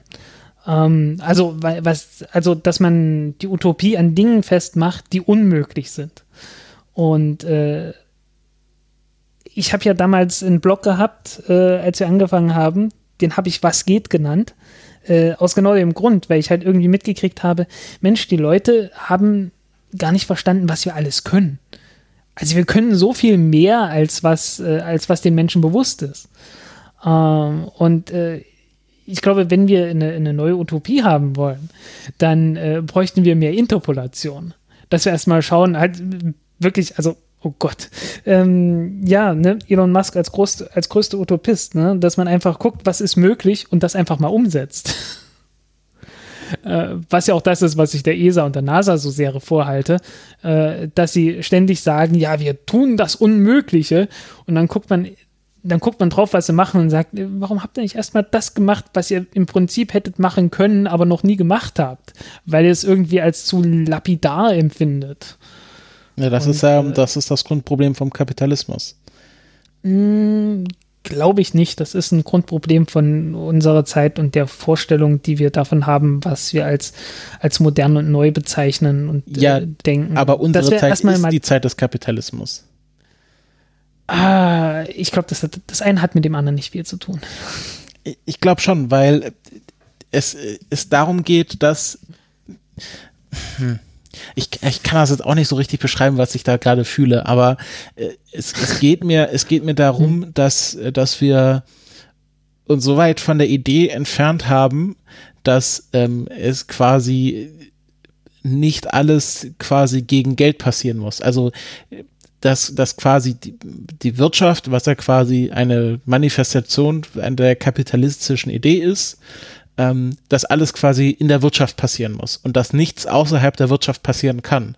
Deswegen passiert der Raumfahrt ausschließlich gerade bei, Raumfahrt, bei Privatfirmen, weil die Idee, dass ein Staat ähm, eine, keine Ahnung, eine Mondkolonie baut und das komplett aus eigenen Mitteln mit eigen, eigenen Fabriken und eigenen Raketen, das wird ja so unvorstellbar viel Geld verschlingen, dass kein Politiker es durchsetzen könnte, weil es keinen wirtschaftlichen Nutzen hat. Also wir, wir, alles, was, was aktuell im größeren Stile gemacht wird, muss ja immer einen wirtschaftlichen Nutzen haben. Und das ist wahrscheinlich auch das, was du gerade mit unserer Zeit gerade meinst. Also, dass das alles immer auf wirtschaftlichen Dingen, äh, Prinzipien beruhen muss und nichts mehr außerhalb der Wirtschaft passieren kann. Um, äh, zum Teil ja. Um, ähm, aber zum Teil ist es halt auch wirklich die Ideologie. Einfach die Ideologie zu sagen, wir müssen jetzt hier was Unmögliches schaffen. Ansonsten lohnt sich gar nicht erst. Um, ähm, ansonsten können wir das niemanden äh, nicht unbedingt verkaufen, sondern einfach äh, ansonsten äh, denken die Leute, wir machen hier nichts. um, ähm, und einfach äh, äh, einfach mal zu sagen, hey, äh, wir können jetzt hier ein Elektroauto bauen, wir packen da Laptop-Batterien rein. Darauf ist halt keiner gekommen. Ne? Also einfach mal zu gucken, okay, welche, welche technischen Möglichkeiten haben wir denn einfach gerade und das dann einfach mal umzusetzen und das ernst zu nehmen vor allen Dingen, dass man dann sagen kann, okay, gut, das ist technisch möglich, machen wir mal. Das fehlt mir halt. Das fehlt mir. Einfach, einfach erstmal zu gucken, okay, von diesen ganzen neuen Dingen, die wir jetzt haben, Automatisierung in der Industrie, äh, halt die ganze Computertechnik, die es nie gegeben hat, die, die Kommunikationstechnik. Ähm, äh, wir kommen ja noch nicht mal drauf, hey, vielleicht könnte man ja generell mal an der Schulpflicht zweifeln. ja, so. aber genau das meine ich ja, es kann ja. nichts außerhalb der Wirtschaft passieren, weil Automatisierung bedeutet ja immer, dass Leute ihren Arbeitsplatz verlieren. Also dass etwas, was jetzt von einem Menschen gemacht wird, mm, irgendwann von einer Maschine gemacht wird. Und nee, dass nee. Menschen ihren Arbeitsplatz verlieren, muss ja nie zwangsläufig nicht schlecht sein, wenn man trotzdem noch weiter leben darf. Aber aktuell darfst du ja nicht in der Gesellschaft weiter leben, wenn du kein, wenn du nicht arbeitest. Ähm, das ist, äh, das ist ein Artefakt, dieses Denken. Ähm, das kommt daher, dass äh, wir gleichzeitig die Automatisierung gehabt haben und die Auslagerung der Industrie in andere Länder. Mhm. Also das ist halt äh, einfach dadurch, dass wir dieses ganze Outsourcing gemacht haben. Ich meine, wir haben auch mal, Nokia hat auch mal in Deutschland Handys hergestellt. Mhm. Darf man nicht vergessen. Äh, sogar in Finnland, hey. ähm, also wir hatten mal so richtig, äh, Siemens hat Computer hergestellt in Deutschland. Das kommt heutzutage alles aus China und äh, ich weiß nicht aus, äh, ich weiß gar nicht, woher die noch kommen. Also ich hatte schon mal aus Singapur gesehen, also Philippinen, Malaysia. Ähm, aber es ist jetzt auch schon länger her. Ich weiß gar nicht, woher die aktuell kommen. Ähm, also wir haben halt, äh, unser Problem ist nicht, dass wir irgendwie Jobs automatisiert hätten. Äh, die sind einfach verschwunden, nicht weil sie ersetzt wurden durch Roboter, sondern weil sie einfach in anderen Ländern gemacht Ja gut, aber werden. trotzdem, trotzdem sprechen wir davon, dass man seinen Arbeitsplatz verliert im Vergleich zu, dass man nicht mehr arbeiten muss. Also da, der, der Verlust des Arbeitsplatzes ist äh, per se immer etwas Schlechtes in unserer aktuellen Gesellschaft, weil es natürlich klar ist, wenn du nicht arbeitest, hast du kein Geld, kannst du dir kein Essen kaufen, kannst du keine gesellschaftliche Teilhabe haben, ganz geschweige denn im Luxus leben. Und diese Grundidee äh, bestimmt alles, was sich quasi darum strickt. Das bestimmt auch die Schule.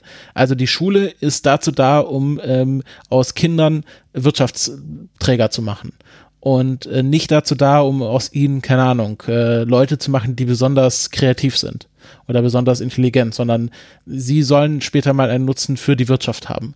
Weil natürlich, wenn du keinen Nutzen für die Wirtschaft hast, dann geht's ja ziemlich scheiße, auch in Deutschland. Und ähm, wir haben uns so weit von der Idee entfernt, dass Leute, auch wenn sie nicht Teil der Wirtschaft sind, ähm, trotzdem das Recht darauf haben, im Luxus zu leben oder gemütlich zu leben, wenn wir, wenn wir das mal als Unterform des Luxus besprechen würden, ähm, dass, äh, dass daraus alle Probleme gerade stammen, die wir so haben, meiner Meinung nach. Um, ähm, ja, weil hier auch zwei Dinge aufeinandertreffen, weil äh, die, äh, der Luxus und die Bequemlichkeit, ähm, die kommen halt genau daher, dass man so einen Fokus auf der Wirtschaft hat. Also ähm, äh, das ist halt, äh, ja, äh, man, man, man baut halt die Wirtschaft auf der einen Seite auf, damit man das halt hat. Und man darf dann nie vergessen, dass man dann nicht sagen kann, okay, gut, wir haben doch diesen Luxus, jetzt können wir die Sache mit der Wirtschaft sein lassen. Sondern man braucht das ist äh, ein bisschen schwieriger und ich sehe jetzt gerade, ich sehe zurzeit noch keinen Mittelweg, der beides miteinander vereint. Ähm, weil sehr viel, sehr viel Kapitalismuskritik geht halt äh, in eine Richtung, wo ich am Horizont durchaus sehe, äh, ja, so, so Szenen aus dem Sozialismus, wo es dann halt wirklich äh, auch den Bach runtergeht, wo dann halt wirklich die Grundlage dafür weg ist, ähm, dass man äh, diese, diese gewisse Form von Bequemlichkeit dann überhaupt noch durchführen kann. Ähm, was natürlich äh, umgekehrt darf es natürlich nicht in Richtung Ausbeutung gehen, wo es ja äh, zurzeit durchaus hingeht.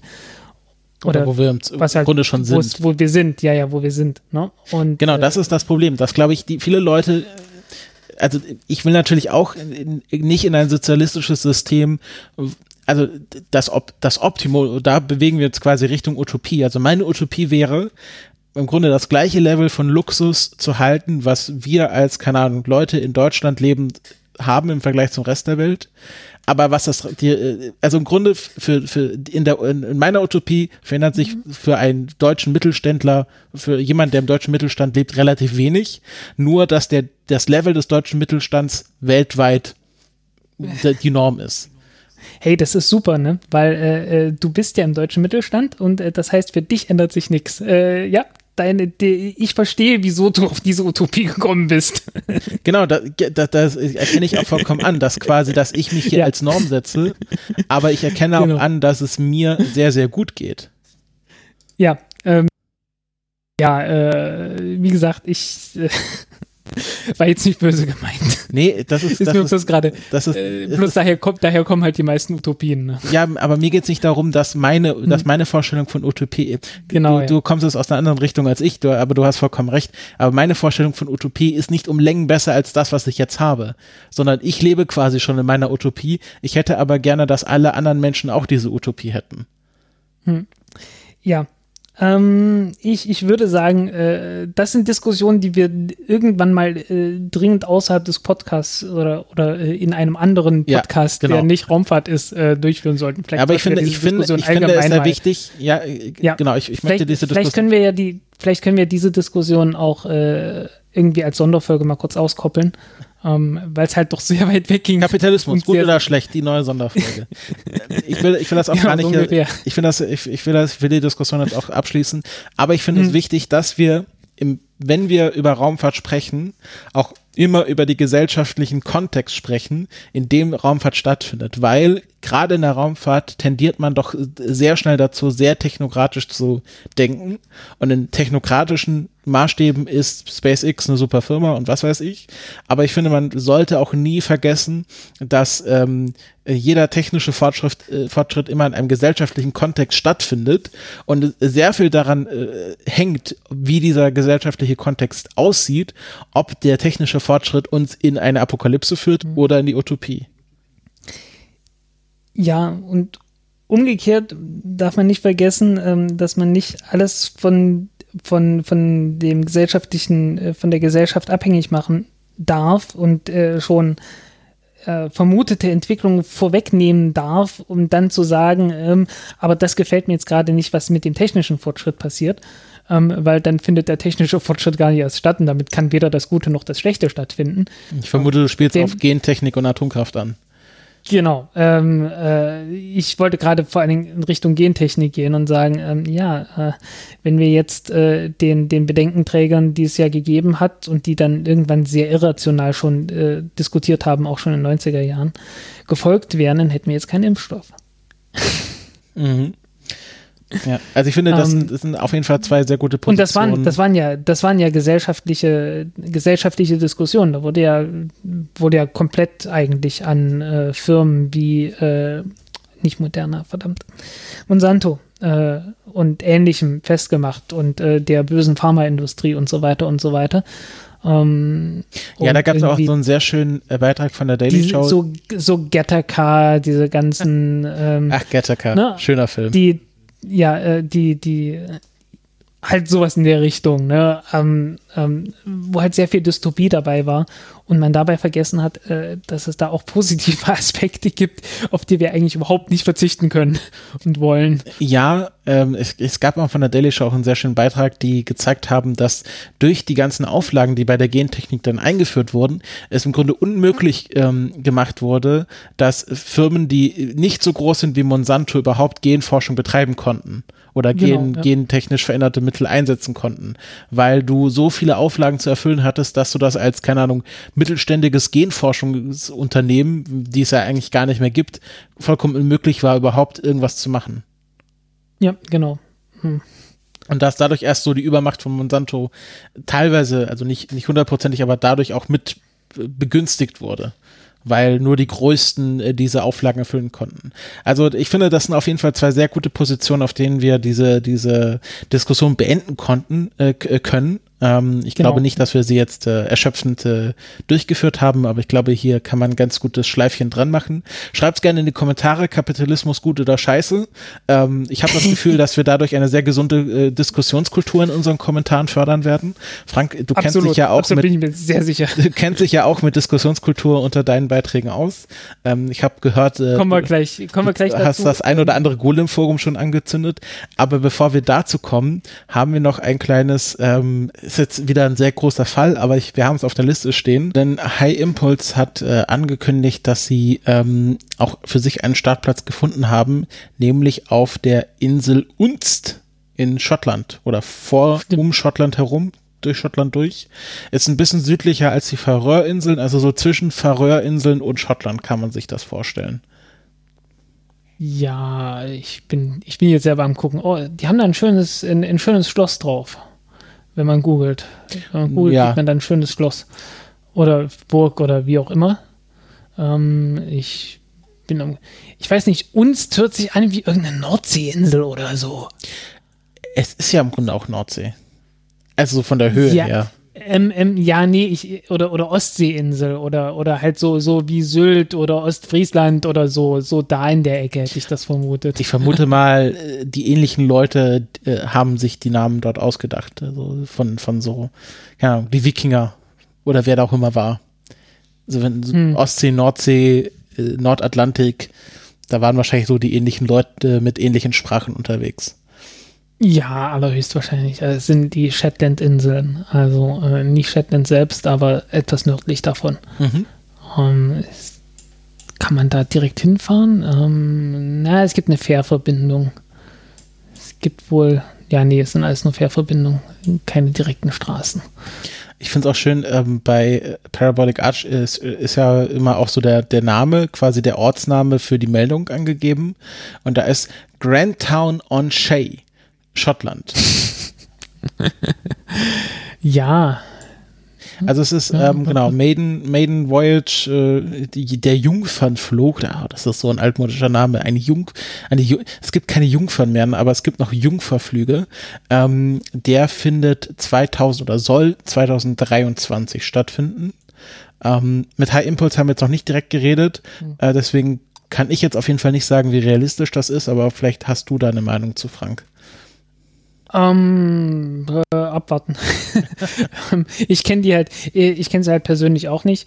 Ähm, die Technik ist äh, interessant, hat, hat noch nie jemand, hat noch niemand wirklich erfolgreich kommerziell umgesetzt. Ähm, äh, die benutzen nicht mal Virgin Galactic. Ja, benutzen halt Sauerstoff und nicht, äh, nicht Lachgas. Ähm, von daher muss man schauen. Ähm, ich finde die Technik irgendwie spannend. Ich weiß es halt nicht, wie es, äh, wie es wirtschaftlich aussieht. Ähm, kann ich, kann ich zurzeit irgendwie nicht beurteilen. Ich weiß auch gar nicht, was für eine Preisvorstellung die haben für die Rakete. Mhm. Was so ungefähr das Wichtigste von allem ist. Äh, und also, wie gesagt, äh, da fehlt mir alle Vorerfahrung, als dass ich das wirklich gut äh, beurteilen könnte. Weil es ist halt wirklich eine deutlich andere Technik, die Hybridtriebwerke, mhm. die die benutzen. Mhm. Also ich sehe, wir haben ja auch Redebedarf mit High Impulse. Vielleicht lässt sich ja da was anbahnen. Und ähm, ja, ja, werden einfach mal schauen.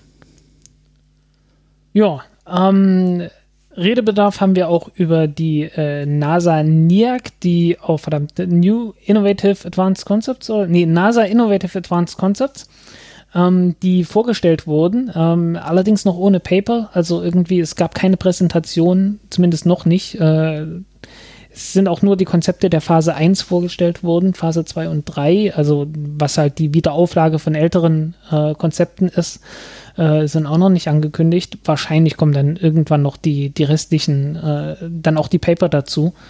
Ähm, mal schauen, ob wir dann darüber reden oder ob wir beim nächsten Mal schon die, die Phase 1 Projekte ähm, vorstellen. Äh, wer es nicht abwarten kann, ich habe einen Artikel dazu geschrieben, in dem ich äh, jedes Projekt mit, einem paar, mit ein paar Sätzen und einer Bewertung äh, gewürdigt habe. Ähm, könnt ihr euch anschauen. Ähm, und wir machen das auf jeden Fall auch nochmal im Podcast. Ja, hatten wir ja letztes Jahr auch schon so gemacht mit Hot oder Flop und ähm, das war doch eine sehr unterhaltsame Geschichte, jedenfalls für mich. Ähm, und deswegen werden wir es dieses Jahr auch wieder machen, wenn wir ein bisschen mehr Futter bei den NIACs haben.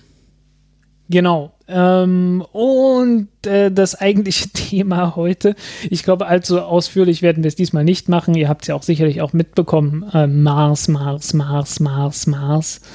Ähm, wir, sind, wir haben drei neue Mars-Sonden im Orbit und auf der Oberfläche. Äh, Tianwen, Al-Amal und Perseverance. Ähm, Al-Amal ist angekommen. Äh, die Hoffnung von, die große Hoffnung äh, von den Vereinigten Arabischen Emiraten. Ähm, okay, gut, diese Hoffnung wird jetzt sicherlich nicht von denen geteilt, die dort arbeiten müssen für die Emiratis, aber naja, die Emiratis, die haben große Hoffnung und freuen sich darüber. Ähm, und äh, ist eine äh, letztens eine Art Wettersatellit für, äh, für den Mars. Ähm, ganz erstaunlich, die äh, Sonde hat 200 Millionen gekostet und das äh, schließt die Startkosten mit ein. Und die Startkosten waren mit einer japanischen Rakete. Ähm, H2A-Rakete 90 Millionen US-Dollar. So heißen die Hälfte davon, die Hälfte von den Kosten äh, ist tatsächlich für die Rakete draufgegangen. Und der Rest ist dann halt so Entwicklung und Bau von äh, einer Mars-Sonde gewesen. Und die wurde in den USA gebaut im Auftrag äh, der Vereinigten Arabischen Emirate. Und ja, dann geht sowas halt auch mal für 100 Millionen US-Dollar und äh, ja, dann hat man eine Mars-Sonde. Äh, speaking about internationale Raumfahrt, was? Hm. ja, und äh, es muss nicht immer teuer sein. Ja. Wenn man einfach bloß, wenn man einfach nur sagt, ja, ich hätte gerne, einen, ich hätte gerne einen Wettersatelliten für den Mars, dann kriegt man diesen Satelliten zumindest auch für 110 Millionen und der fliegt dann auch bis dahin. Ähm, braucht man bloß noch eine passende Rakete, damit, äh, damit man es hinbringen kann. Aber ähm, ich sag mal, auf so einer Rakete wie der Atlas V, mit der Mars Insight damals gestartet ist, äh, wäre für sowas auch noch Platz gewesen. Und zwar mehr als genug. Ja. Hint, hint. Ja. Äh, und auch nach dem Motto, es muss nicht immer teuer sein, bedeutet ja nicht, dass man es nicht teuer machen kann. Ähm, speaking um, of Perseverance. Ja, ähm, ich wollte ganz kurz noch was über die Chinesen sagen. Oh, äh, ja. Da wissen wir nämlich gar nichts über den Preis. das ist so ein großes Problem für mich. Äh, bei den Chinesen habe ich nie eine Ahnung, wie viel was kostet. Ähm, ich kann es echt nicht einschätzen. Das ist echt schwierig ähm, und äh, natürlich auch irgendwo Staatsgeheimnis. Da ist eine ganze Menge äh, Nationalstolz natürlich auch dabei. Ähm, dürfen wir nicht vergessen, die Tatsache, dass wir über äh, hohe Kosten lästern können, bedeutet natürlich auch, dass wir die Kosten kennen. Ähm, das ist in China nicht so. Ähm, die haben eine, eine äh, halt wie gesagt, die ambitionierteste Mars-Mission aller Zeiten gestartet, ihre zumindest, ähm, auch die schwerste. Es hat noch nie eine schwerere Mars-Mission gegeben, zumindest was Startgewicht angeht. Orbiter und ein Lander und äh, der Orbiter ist im Orbit.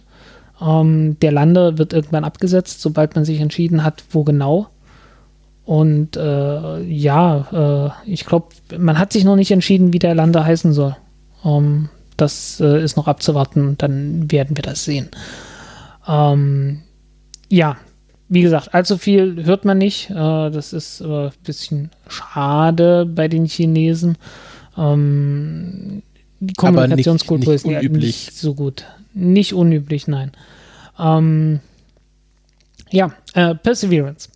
Ähm, ich war halt unglücklich. Ich war wirklich unglücklich. Ich habe mir die Landung ausgedrückt. Ja, ähm, ich äh, habe mir die Landung angeschaut oder äh, ja, wollte ich halt und äh, ich mache es ja grundsätzlich so, wenn ich äh, bei solchen Ereignissen einen Artikel schreibe, äh, dass ich mir halt die Berichterstattung dazu dann angucke und live dabei bin und mich danach erst hinsetze und einen Artikel schreibe. Also ich bereite den nicht unbedingt vor, also ich habe so eine grobe Idee, aber ähm, so die, ich, sag mir dann immer, ich möchte das erst erleben und dann schreibe ich, was ich erlebt habe. Ähm, sicherlich dann immer noch unterfüttert mit Fakten und so weiter. Ne? Aber halt so irgendwie, ich basiere das wirklich dann auf mein Erleben. Und äh, meistens ist es dann so, auch wenn ich irgendwie ein bisschen knatschig vorher bin, äh, dann gucke ich mir so die Berichterstattung an und heißt, oh ja, okay, und die Technik und das machen wir und das wollen wir machen und das hier. Und dann ist es bei mir bis jetzt immer so gewesen, dass ich dann etwas milde gestimmt war und gesagt habe, naja, gut, okay, äh, ist jetzt nicht toll, dass es so teuer ist, aber immerhin äh, es geht um Wissenschaft und äh, sie bemühen sich zumindest die Wissenschaft äh, da äh, zu zeigen. Und äh, das war diesmal nicht so. Also die, die Berichterstattung von Perseverance war halt so ein Social Media Event. No, kann man so mhm. sagen. Und äh, die Wissenschaft, also ich war wirklich erschüttert. Äh, ja, irgendwann stand dann halt jemand vor so einem Modell von dem Rover und hat dann gezeigt hier so auf die, auf die Mastcam und hat gesagt, ja, okay, da ist eine Kamera drin, da ist ein Spektrometer sind drin für mehr Wissenschaft. Nee, ein Laser und ein Spektrometer für mehr Wissenschaft. Das hat sechs Sekunden gedauert und das war alles. also, es war schon, also äh, man hat nichts über, über die, die eigentliche Wissenschaft gehört, äh, die diese Mission jetzt durchführen kann. Ähm, man hat äh, was von Mikrofonen gehört, man hat äh, man hat sofort betont, dass es um Probensammlung geht und dass die Proben wieder zurückkommen sollen und so weiter. Äh, und äh, wenn man sich das so anguckt, äh, würde man meinen, der Perseverance Rover wurde nur gebaut, um Proben zu nehmen und die zurückzubringen und Tonaufnahmen zu machen und irgendwie einen Hubschrauber abzusetzen und so ähm, und äh, so ein bisschen Wissenschaft am Rande. Ein paar Sekunden Zeit dafür, äh, obwohl es eigentlich bei dem ganzen Rover nur um dieses bisschen Wissenschaft äh, geht. äh, weil ich meine, die Proben nehmen, das kann man auch mit was anderem noch. Ne? Ja. ähm, und äh, also mir, mir ist einigermaßen die Spucke weggeblieben und äh, naja, ich habe mich dann bei dem Artikel mehr ausgekotzt, als dass ich da einen guten Artikel geschrieben hätte. Ähm, ich, äh, er hat sich gut ich geklickt, meine, vermute ich mal. Er hat sich gut geklickt, ja. Ähm, aber äh, das war eigentlich nicht so die Absicht. Ähm, Niemand hat die Absicht, einen gut klickbaren Artikel zu schreiben. ähm, ja, es ist. Äh, Nee, also äh, das ist, ist es wirklich nicht die Absicht, weil mir, mir geht es dabei nie gut. Das macht keinen Spaß, sowas zu schreiben. Das ist das Schlimme. Wenn es wenigstens Spaß machen würde, dann, dann könnte man sagen, ja, okay, gut, es hat Spaß gemacht und es klickt, ist alles super. Äh, nee, äh, das, das ist, äh, also die Artikel, die mir wirklich Spaß machen, sind die, wo halt, wo halt einfach äh, was Gutes gemacht wird und das gut gemacht wird und man das gut beschreiben kann und äh, einfach gut ist.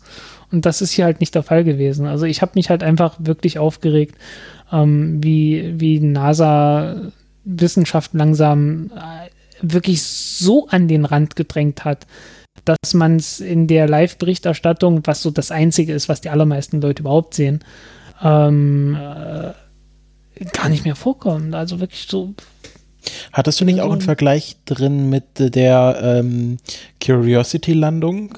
Wo du ah, meintest, dass bei der Curiosity-Landung es noch besser war. Also, dass es jetzt nicht ein schon immer bestehendes Problem der NASA ist, sondern dass hier auch ein quasi ein Wissenschaftsverfall im Vergleich noch von vor ein paar Jahren stattgefunden hat. Weil ich, ich, ich, ich bin da tatsächlich ganz auf deiner Meinung und ich glaube, es ist halt sehr kontraintuitiv zu dem, was man sieht.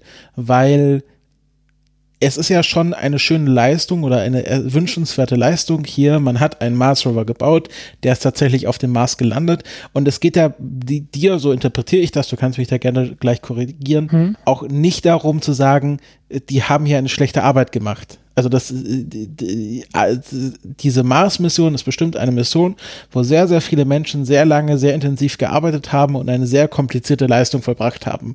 Und ich glaube, das würdest du ja auch mit deinem Artikel gar nicht in Frage stellen wollen, sondern Nö. dir geht es darum, man könnte noch mehr solche Sachen machen, wenn man es nur effizienter aufteilen würde. Ja, genau. Das ist halt, das ist halt wirklich das, was äh was mir, was mir total fehlt, weil ich halt genau sehe, ähm, ich, ich bin gerade am gucken hier, was den, was den Livestream angeht. Mhm. Ähm, aber ich glaube, es, es kann durchaus sein, dass das, dass das gar, dass das nie so viel war. Ähm, ich kann natürlich jetzt auch nicht schnell anhören, äh, nee, was nee, die alles dazu gesagt haben in zwei Stunden. Ist jetzt auch gar nicht so wichtig. Es, es geht einfach darum, ja. ich glaube, was jetzt auch die Le Leute in den Kommentaren, ich hatte ja dann mir, mir auch so ein bisschen die Kommentare unter deinem Artikel durchgelesen hm. und ich glaube, viele Leute haben diesen Artikel so interpretiert, als dass du quasi die Leistung hier kleinreden möchtest und sagen möchtest, ja, also die Leute haben das so erfassen, ja, der findet das halt scheiße und ähm, die so, meisten lesen es halt auch nicht bis zum Ende. Ja, und ich glaube, es geht nie darum zu, zu sagen, oder so habe ich deinen Artikel äh, auf jeden Fall verstanden, mhm. ähm, zu sagen, dass das hier eine schlechte Leistung ist oder dass die hier irgendwie was, was Minderwertiges gemacht haben, sondern es einfach so viel mehr möglich wäre, wenn man Sachen anders machen würde. Also da sind wir wieder bei dem Thema, was geht. Also was wäre möglich? Und nur weil diese Leistung jetzt ähm, kompliziert war und, und eine, eine hervorragende technische Leistung war, heißt das nicht, dass man hier nicht kritisieren könnte, dass theoretisch, wenn man sich mal das Potenzial anschaut, noch viel mehr möglich gewesen wäre. Ja, ähm, wie gesagt, es ist halt, es ist eine wahnwitzig teure Mission, zweieinhalb Milliarden. Ähm, obwohl die ursprüngliche Mission, äh, Curiosity, war halt angesetzt damals für anderthalb Milliarden, inklusive allem, inklusive Entwicklung, also, äh, ne, also das ganze Landemanöver, wo man dann ja gesagt hat, oh ja, wir haben uns da verschätzt, das, das ist so schwierig, da braucht man noch eine Milliarde mehr, um das zu entwickeln. Und äh, das Ding ist halt, diese, das kann man einmal sagen. Okay, von mir aus. Wenn, wenn ihr meint, dass das so schwierig war, dass ihr noch eine Milliarde gebraucht habt. Okay, ganz abgenommen habe ich es damals auch schon nicht, aber ist eine andere Sache. Ähm, Wenn es so ist, dann ist es halt so. Und äh, aber ich kann euch das halt nur einmal glauben. Und ihr könnt jetzt nicht beim zweiten Mal sagen, oh ja, es ist ja so ein schwieriges Landeverfahren, das kostet halt zweieinhalb Milliarden. Äh, nee, ihr habt das jetzt einmal gemacht, ihr habt das entwickelt, ihr habt das gezeigt, ihr habt den Rover neu auf, ihr habt einen neuen Rover gebaut aus den alten Teilen von dem, von dem alten Rover, also zumindest zum Teil. Ne? Also die haben wirklich noch alte Teile von dem alten, von dem alten Rover, die sie so als äh, Ersatzteile und so weiter noch da hatten, einfach mitverbaut, weil warum nicht? Ähm, die haben teure Teile rausgelassen. Also du hast jetzt äh, in Perseverance kein, äh, kein Chemielabor eingebaut, ne? weil das war zu teuer und du brauchst ja Platz für die Probenahme. Ähm, tatsächlich war es umgekehrt. Die Argumentation war, wenn wir das Chemielabor rauslassen und stattdessen einfach Proben nehmen, ähm, dann kostet es nicht mehr so viel. Ne? Und äh, das ist, das war halt nicht so. Die haben halt gesagt, naja gut, diesmal kriegt man es für anderthalb Milliarden hin mit den ganzen Einsparmaßnahmen. Ähm, und dann sind es trotzdem wieder zweieinhalb Milliarden geworden. Und man fragt sich dann halt schon, ey, äh, bitte, woher kommen diese Kosten?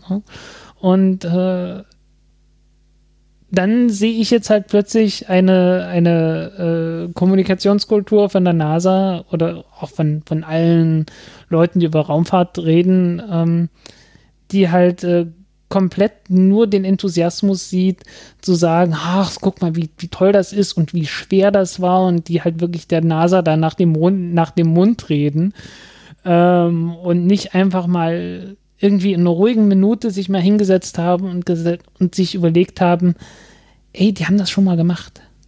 Wieso kostet das jetzt schon wieder so viel? Wenn die das damals schon entwickelt haben, wieso, wieso kriegt das, wieso geht das jetzt nicht billiger? Und äh, sowas wird dann halt auch gerne unterdrückt. Also diese ganze, ähm, die, die, die, also Kritik wird halt generell nicht gerne gehört und jede Kritik wird dann auch sofort absolutiert. Also ähm, jede Kritik wird dann sofort äh, aufgefasst als äh, du willst das ja alles gar nicht haben. Und das stimmt ja halt nicht. Es ist halt einfach nur so, naja, wenn ihr irgendwie bei diesen zweieinhalb Milliarden äh, mal 0,1 Milliarde äh, hättet eingespart, naja, dann hättet ihr halt gleich noch einen Wettersatelliten dazugekriegt für den Mars. oder sowas. Oder äh, halt, äh, und ich hatte es in dem, in dem Artikel, hatte ich dann halt äh, gesagt, naja, äh, wie wäre es mit einem Relais-Satelliten, damit man mir mal ordentliche Daten vom Mars bekommt? Ein bisschen mehr, weil äh, da kann man halt ganz locker mal hundertmal so viel kriegen oder tausendmal so viel. Ne? Und äh, ja, das, das fehlt mir halt komplett und ich verliere da auch regelmäßig die Fassung einfach, weil äh, weil da keine Kritik mehr zugelassen wird und äh, halt jede Kritik halt wie gesagt äh, und es geht so ja aufgefasst wird. Auch gar nicht darum, dass die NASA an sich Kritik abblockt. Na gut, das ist halt deren Event und ähm, welche Institution geht schon gut mit Kritik um, geschenkt. Aber es geht ja auch darum, dass die Leute drumherum, die jetzt nicht Teil der NASA sind oder geschweige denn Teil des Projekts, diese Kritik nicht zulassen und dass äh, Science Communicators und äh, Leute, die halt versuchen, ähm, auf journalistische Ebene dieses, diesen ganzen Vorgang dem Durchschnittsmenschen zu erklären, dass es dann auch so heißt, ja, und dieses HD-Video, das dauert jetzt vier Tage, bis es vom Mars angekommen ist. Und es wird so als ähm, Norm angenommen, sagt, ja gut, das dauert halt vier Tage, aber es wird nicht drüber nachgedacht, und das ist ja das, was du ansprichst mit diesem Relais-Satelliten, dass es mit jetzt möglichen und nicht wahnsinnig komplizierten Mitteln möglich wäre, ein, eine gute Breitbandverbindung zum Internet äh, auf dem Mars herzustellen. Ich glaube, eine Folge hieß doch bei uns sogar mal Breitbandausbau auf, äh, auf dem Mars, wo wir auch schon mal darüber gesprochen haben. Ist, glaube ich, bis heute auch eine ja, der genau. best, äh, bestgehörten Folgen tatsächlich, wahrscheinlich, weil Breitbandausbau so ein gutes Stichwort ist. Habe ich da mal die Folge SEO optimiert, war. Ähm, äh, ja. Und das ist einfach so, dass man sagt, ähm, dass man das nicht so als gottgegebenes, ähm, äh, gottgegeben hinnimmt, dass es halt vier Tage dauert, sondern sich mal überlegt, muss es denn vier Tage dauern, bis ein HD-Video von ein paar Gigabyte vom Mars übertragen wird und äh, dass man dann, äh, wenn man sich mal die, die Sachen anschaut, die jetzt quasi im Erdorbit möglich sind, und die man auf dem äh, Mars verfrachten könnte mit einer guten Rakete, mit gar nicht so, also da muss man keine neuen äh, Launcher für entwickeln. Das wäre schon alles möglich, wenn man es halt dann tatsächlich machen wollen würde. Und äh, wie du es auch gesagt hast, eine Mission, die ursprünglich anderthalb Milliarden gekostet hat, wo es dann hieß, naja, wir brauchen noch mal eine Milliarde, um das Launchverfahren zu entwickeln, dass dann quasi eine Kopie der Mission, wo das Launchverfahren ja schon für entwickelt wurde, offensichtlich, auch, Landeverfahren. Äh, das Landeverfahren, das Launchverfahren war auch schon entwickelt, ähm, trotzdem nicht anderthalb Milliarden kostet, äh, sondern fast genauso viel wie die Mission, wo man noch die alle Sachen neu entwickeln musste. Ähm, das ist einfach so, so Sachen, wenn man die anspricht, dass man da oder dass du teilweise ziemlich hart für angegangen wirst, weil du es wagst, in Frage zu stellen, ob das jetzt wirklich der beste Weg war, wie man diese Mission hätte durchführen können. Und das ist halt das Problem, dass ich ähm, äh, immer das Gefühl habe, auch natürlich durch deinen Einfluss, dieser mangelnde Enthusiasmus, dass quasi Raumfahrt immer mit einem wahnsinnig großen Enthusiasmus automatisch von vielen Leuten verknüpft wird. Also jede Raumfahrtleistung muss sofort äh, sehr enthusiastisch beklatscht werden und äh, dass quasi eine Kritik an der Mission gleichzeitig immer eine Kritik an den Leistungen der Menschen, die daran beteiligt sind, gleichkommen würde. Und ähm, ich glaube. Ja, es ist halt sofort eine, eine ontologische Kritik an allem, an, an der Raumfahrt. Ne? Also äh, jeder, also der Hinweis zu sagen, sagen, okay, gut, hey, ihr hättet dieses Ding auch mal billiger machen können und dann hätten wir auch mehr machen können, ähm, wird halt nicht als, äh, als, als äh, Vorschlag zur Verbesserung der Raumfahrt gesehen, sondern als Kritik an der Raumfahrt und äh, als, als destruktive Kritik in die Richtung und meistens auch direkt in die Richtung ausgelegt, dass man sagt, äh, dass ich äh, gar keine Raumfahrt mehr haben will und dass äh, alles Geld für die Raumfahrt sowieso rausgeschmissen ist. Und, und äh, zusätzlich. Äh, was ja auch kommt als, als Kommentar dann immer. Und zusätzlich, dass, äh, dass äh, so Sachen kommen wie, ja, dann mach's doch besser. Was ja so die, die größte. Wo ja was ich ja vorgeschlagen habe. Hier, äh, so geht's. ja, das kommt noch dazu, aber das ist ja genauso, wie man sagen würde, wenn ich jetzt als einen Film kritisiere, weil, keine Ahnung, ich dir das Drehbuch nicht so gut fand, maße ich mir ja dadurch nicht gleichzeitig an, dass ich ein besseres Drehbuch hätte schreiben können. Aber es ist ja äh, die journalistische Grundeinstellung, dass, dass die wenigsten Journalisten äh, es besser machen könnten und es das trotzdem kritisieren dürfen und dass quasi diese Kritik trotzdem angebracht ist weil man auch wenn man es nicht selber umsetzen kann, trotzdem eine Idee davon haben kann, was schlecht ist und was gut ist. Das ist die, die Grundvoraussetzung für jegliche Art von Kritik. Und ähm, äh, also gerade in der Raumfahrt dann zu sagen, ja, dann mach's doch besser. Ähm, und dann tatsächlich noch die Ideen kommen, aber dass du sie jetzt nicht persönlich umsetzt, äh, finde ich immer noch so ein bisschen lächerlich. Also ich fand, ich fand äh, die, das Kommentarfeld unter diesem Beitrag war mal wieder äh, typisch für, für einen Funk-Artikel, der ein bisschen, bisschen radikaler war als sonst. Ja, ähm, ja, gut, anderer Kritikpunkt war natürlich die 80 Millionen US-Dollar, die man für den kleinen, äh, für den kleinen Helikopter ausgegeben hat. Es ist auch mal eine Hausnummer, ne? 80 Millionen. Ähm, wie gesagt, das ist genauso viel, wie man für halt so einen Wettersatelliten da oben hinkriegt. Und dafür haben die jetzt äh, einen zwei Kilo schweren äh, Spielzeughelikopter gebaut, der wirklich nur 90 Sekunden mal in viereinhalb Meter Höhe fliegen soll und mehr nicht äh, ist eine Kamera dran. Hey. ähm, und äh, von der Sache her ist das halt, naja, es ist Aerodynamik, ähm, halt mit etwas dünnerer Luft. Das ist jetzt, äh, das ist, äh, das ist noch nicht mal Raketenwissenschaft. Mhm. Ne? Also ist halt, äh, ja, hat, muss man dann halt überlegen, okay, die, man muss die, die Form der Rotorblätter ein bisschen anpassen an den niedrigeren Luftdruck, man muss die äh, Drehzahlen ein bisschen anpassen, logischerweise.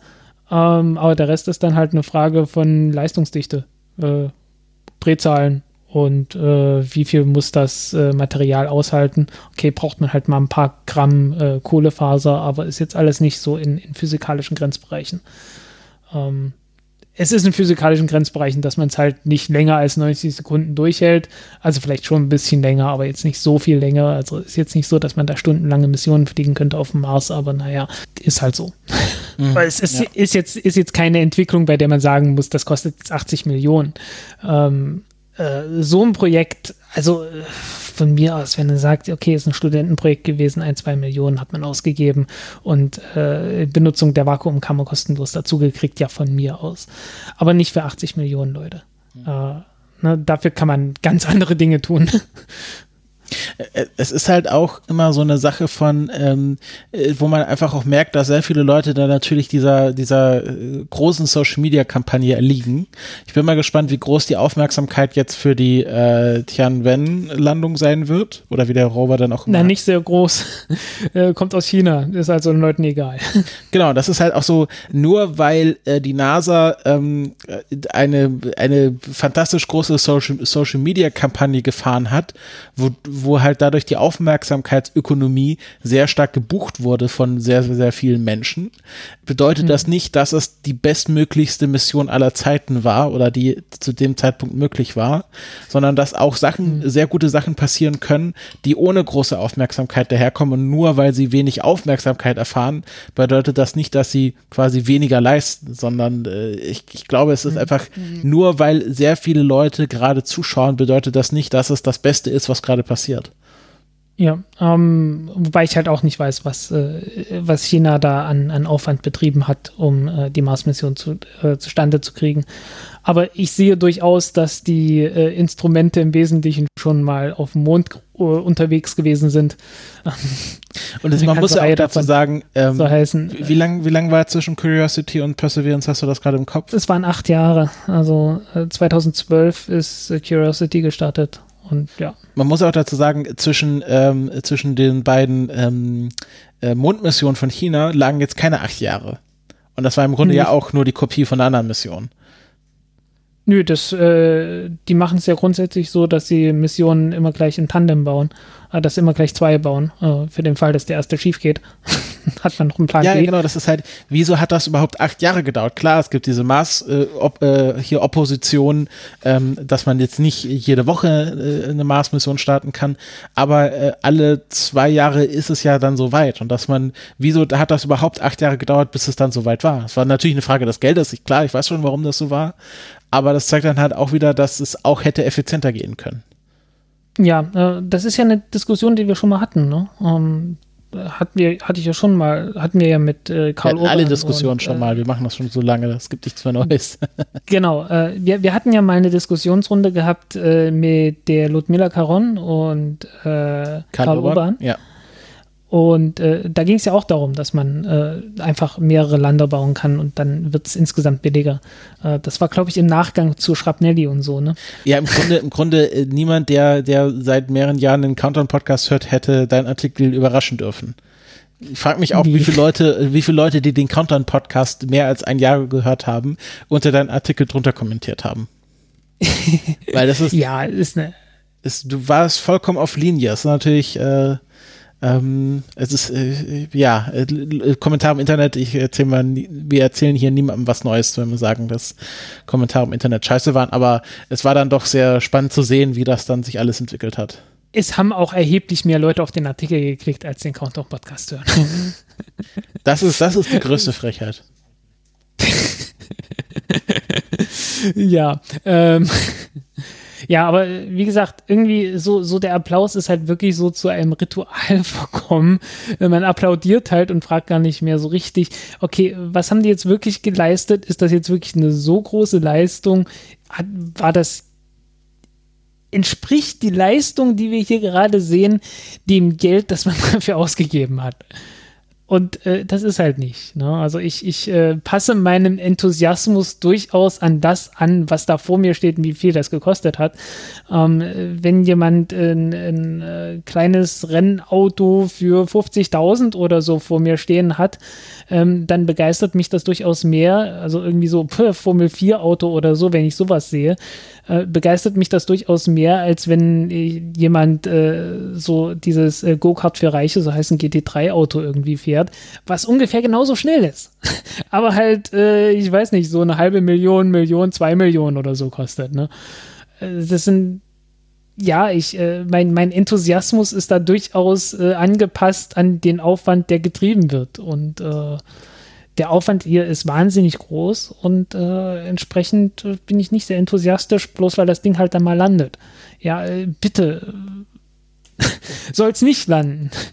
Nach zwei wenn, wenn man so viel Aufwand getrieben hat und über zwei Milliarden ausgegeben hat, äh, dann da kann ich jetzt äh, nicht mehr applaudieren. Ach ja, toll, ist gelandet. Hätte ja auch schief gehen können. Ja, das ist, ja. Ist, ist, dann, ist dann einfach nicht mehr drin. Also der, der Enthusiasmus ist dann einfach nicht mehr da. Ja, ja. Ja, dann, ähm, glaube, wir können jetzt an dieser Stelle auch das Thema beenden oder hast du noch irgendwie was, was du äh, zu nee, es, sagen es ist irgendwie es ist irgendwie depressiv. Ähm, äh, was ich ja zurzeit mache, ist äh, wirklich richtig schlechte Science Fiction zu lesen. Hat, ich weiß gar nicht, ob ich das auf der Aufnahme gesagt habe. Ähm, Sag's einfach nochmal, das schadet nicht. So 50er Jahre Science Fiction ähm, es ist richtig schlecht. Also es ist so schlecht, dass ich durchaus sage, ja, ich kann das besser. Ähm, und äh, äh also es ist inhaltlich schlecht, es ist handwerklich schlecht, aber es ist voll von einem Enthusiasmus und du siehst so richtig, ja, das sind für die Leute, die das gelesen haben, neue Ideen gewesen. Und mhm. sicherlich auch für die Leute, die es geschrieben haben, neue Ideen gewesen, ähm, die dann äh, äh, mit sehr hölzernen Dialogen rübergebracht wird. Und äh, ja, äh, ähm, ich weiß nicht, es begeistert mich irgendwie. Also es ist, es ist wirklich die totale Schundliteratur, aber, aber irgendwie äh, es ist eine gewisse Begeisterung dabei zu verspüren, die ich schon lange nicht mehr hatte. Ähm, das ist ein sehr schöner Widerspruch. Mhm, mhm. Ja, ähm, ich, ich lese auch gerade Science Fiction, aber moderner Science Fiction von äh, Christopher Paolini.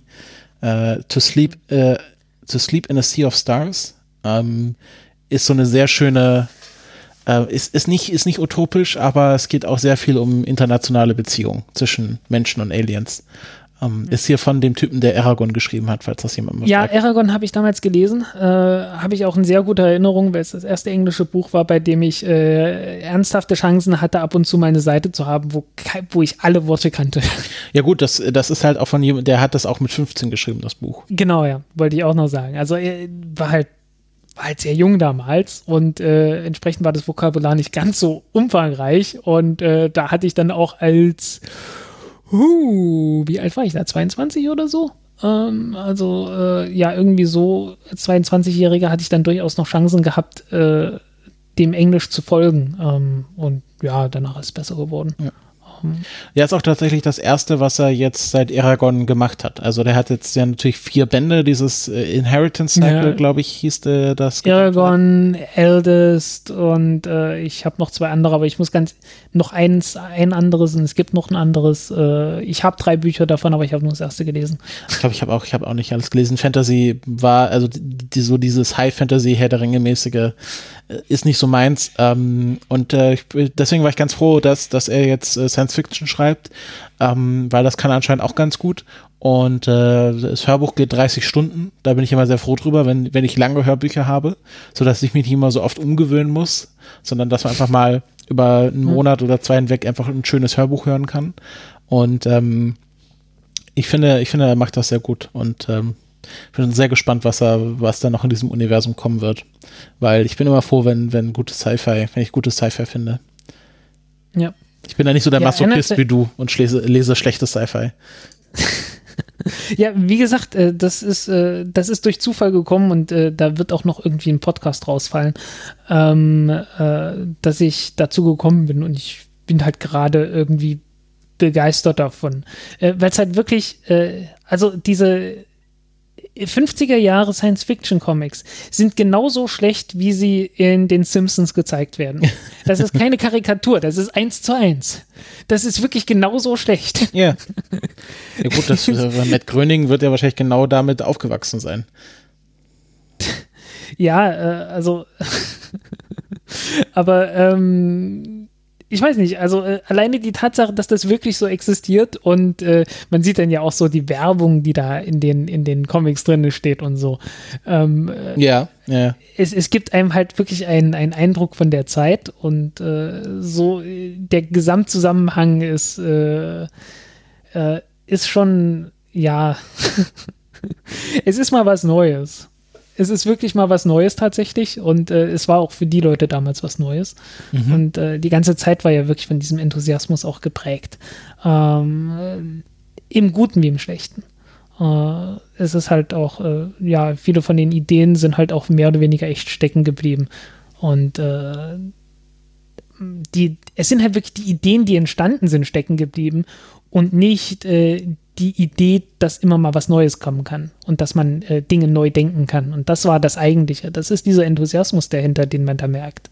Mhm. Ähm, dass man da, dass man wirklich, äh, dass irgendwie alles möglich ist, dass, äh, dass man über alles nochmal neu nachdenken kann. Äh, und das ist, äh, das ist uns irgendwie, irgendwann in den 70er Jahren ist uns das verlo verloren gegangen und dann hieß es, äh, wer Visionen hat, soll zum Arzt. und äh, ich glaube, dann waren wir alle beim Arzt irgendwie.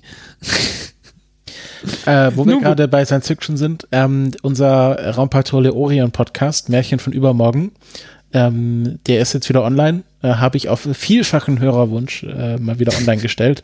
Werde ich in den Show Notes auch verlinken. Also wer das noch nicht gehört hat und ähm, sich mal äh, schlechte Science Fiction aus Deutschland anschauen möchte, der ähm, kann mit uns gemeinsam äh, die äh, große den großen Bestand von Raumpatrouille Orion Folgen, nämlich sieben, äh, gemeinsam äh, anschauen und dann unseren Podcast mit äh, dem Butler, dem Mirko Gutjahr zusammen äh, anhören. Ja, ähm, war ein großer Spaß, äh, war auch toll, ein Podcast-Projekt zu haben, das äh, wirklich sehr begrenzt war. Ja. Ähm, also das war, das war toll. Ja, und vielleicht können wir da wieder weitermachen, weil äh, die Bavaria Filmstudios haben ja angekündigt, dass sie eine ein Reboot von Raumpatrouille Orion gerade in der Planung haben. Ja, ähm, habe ich mitbekommen. Werden wir sehen, äh, ob das wirklich was wird. Also äh, mindestens schlechte Science Fiction wird wahrscheinlich rausfallen. Ja, äh, hoffentlich angemessen schlechte Science Fiction. Historisch schlechte Science Fiction, nicht modern schle schlechte Science Fiction. Genau. Nun gut, ähm, das war jetzt wirklich eine Marathon-Folge. Ja, gute drei Stunden. Ich würde sagen, angemessene Länge. Und bevor wir jetzt weiter ausfransen, kommen wir ganz schnell zum Schluss. Ähm, ich hatte es schon mehrfach in der Folge gesagt, aber wir freuen uns immer über Feedback. Schreibt uns in die Kommentare, schreibt uns auf Twitter, äh, schreibt uns per Post, wenn ihr unsere Adresse rausfindet. Ähm, Frank würde sich bestimmt auch über nette Kommentare unter seinen Golem-Artikeln freuen. Und ähm, ja, ansonsten hören wir uns in der nächsten Folge wieder. Jo, tschüss. Tschüss.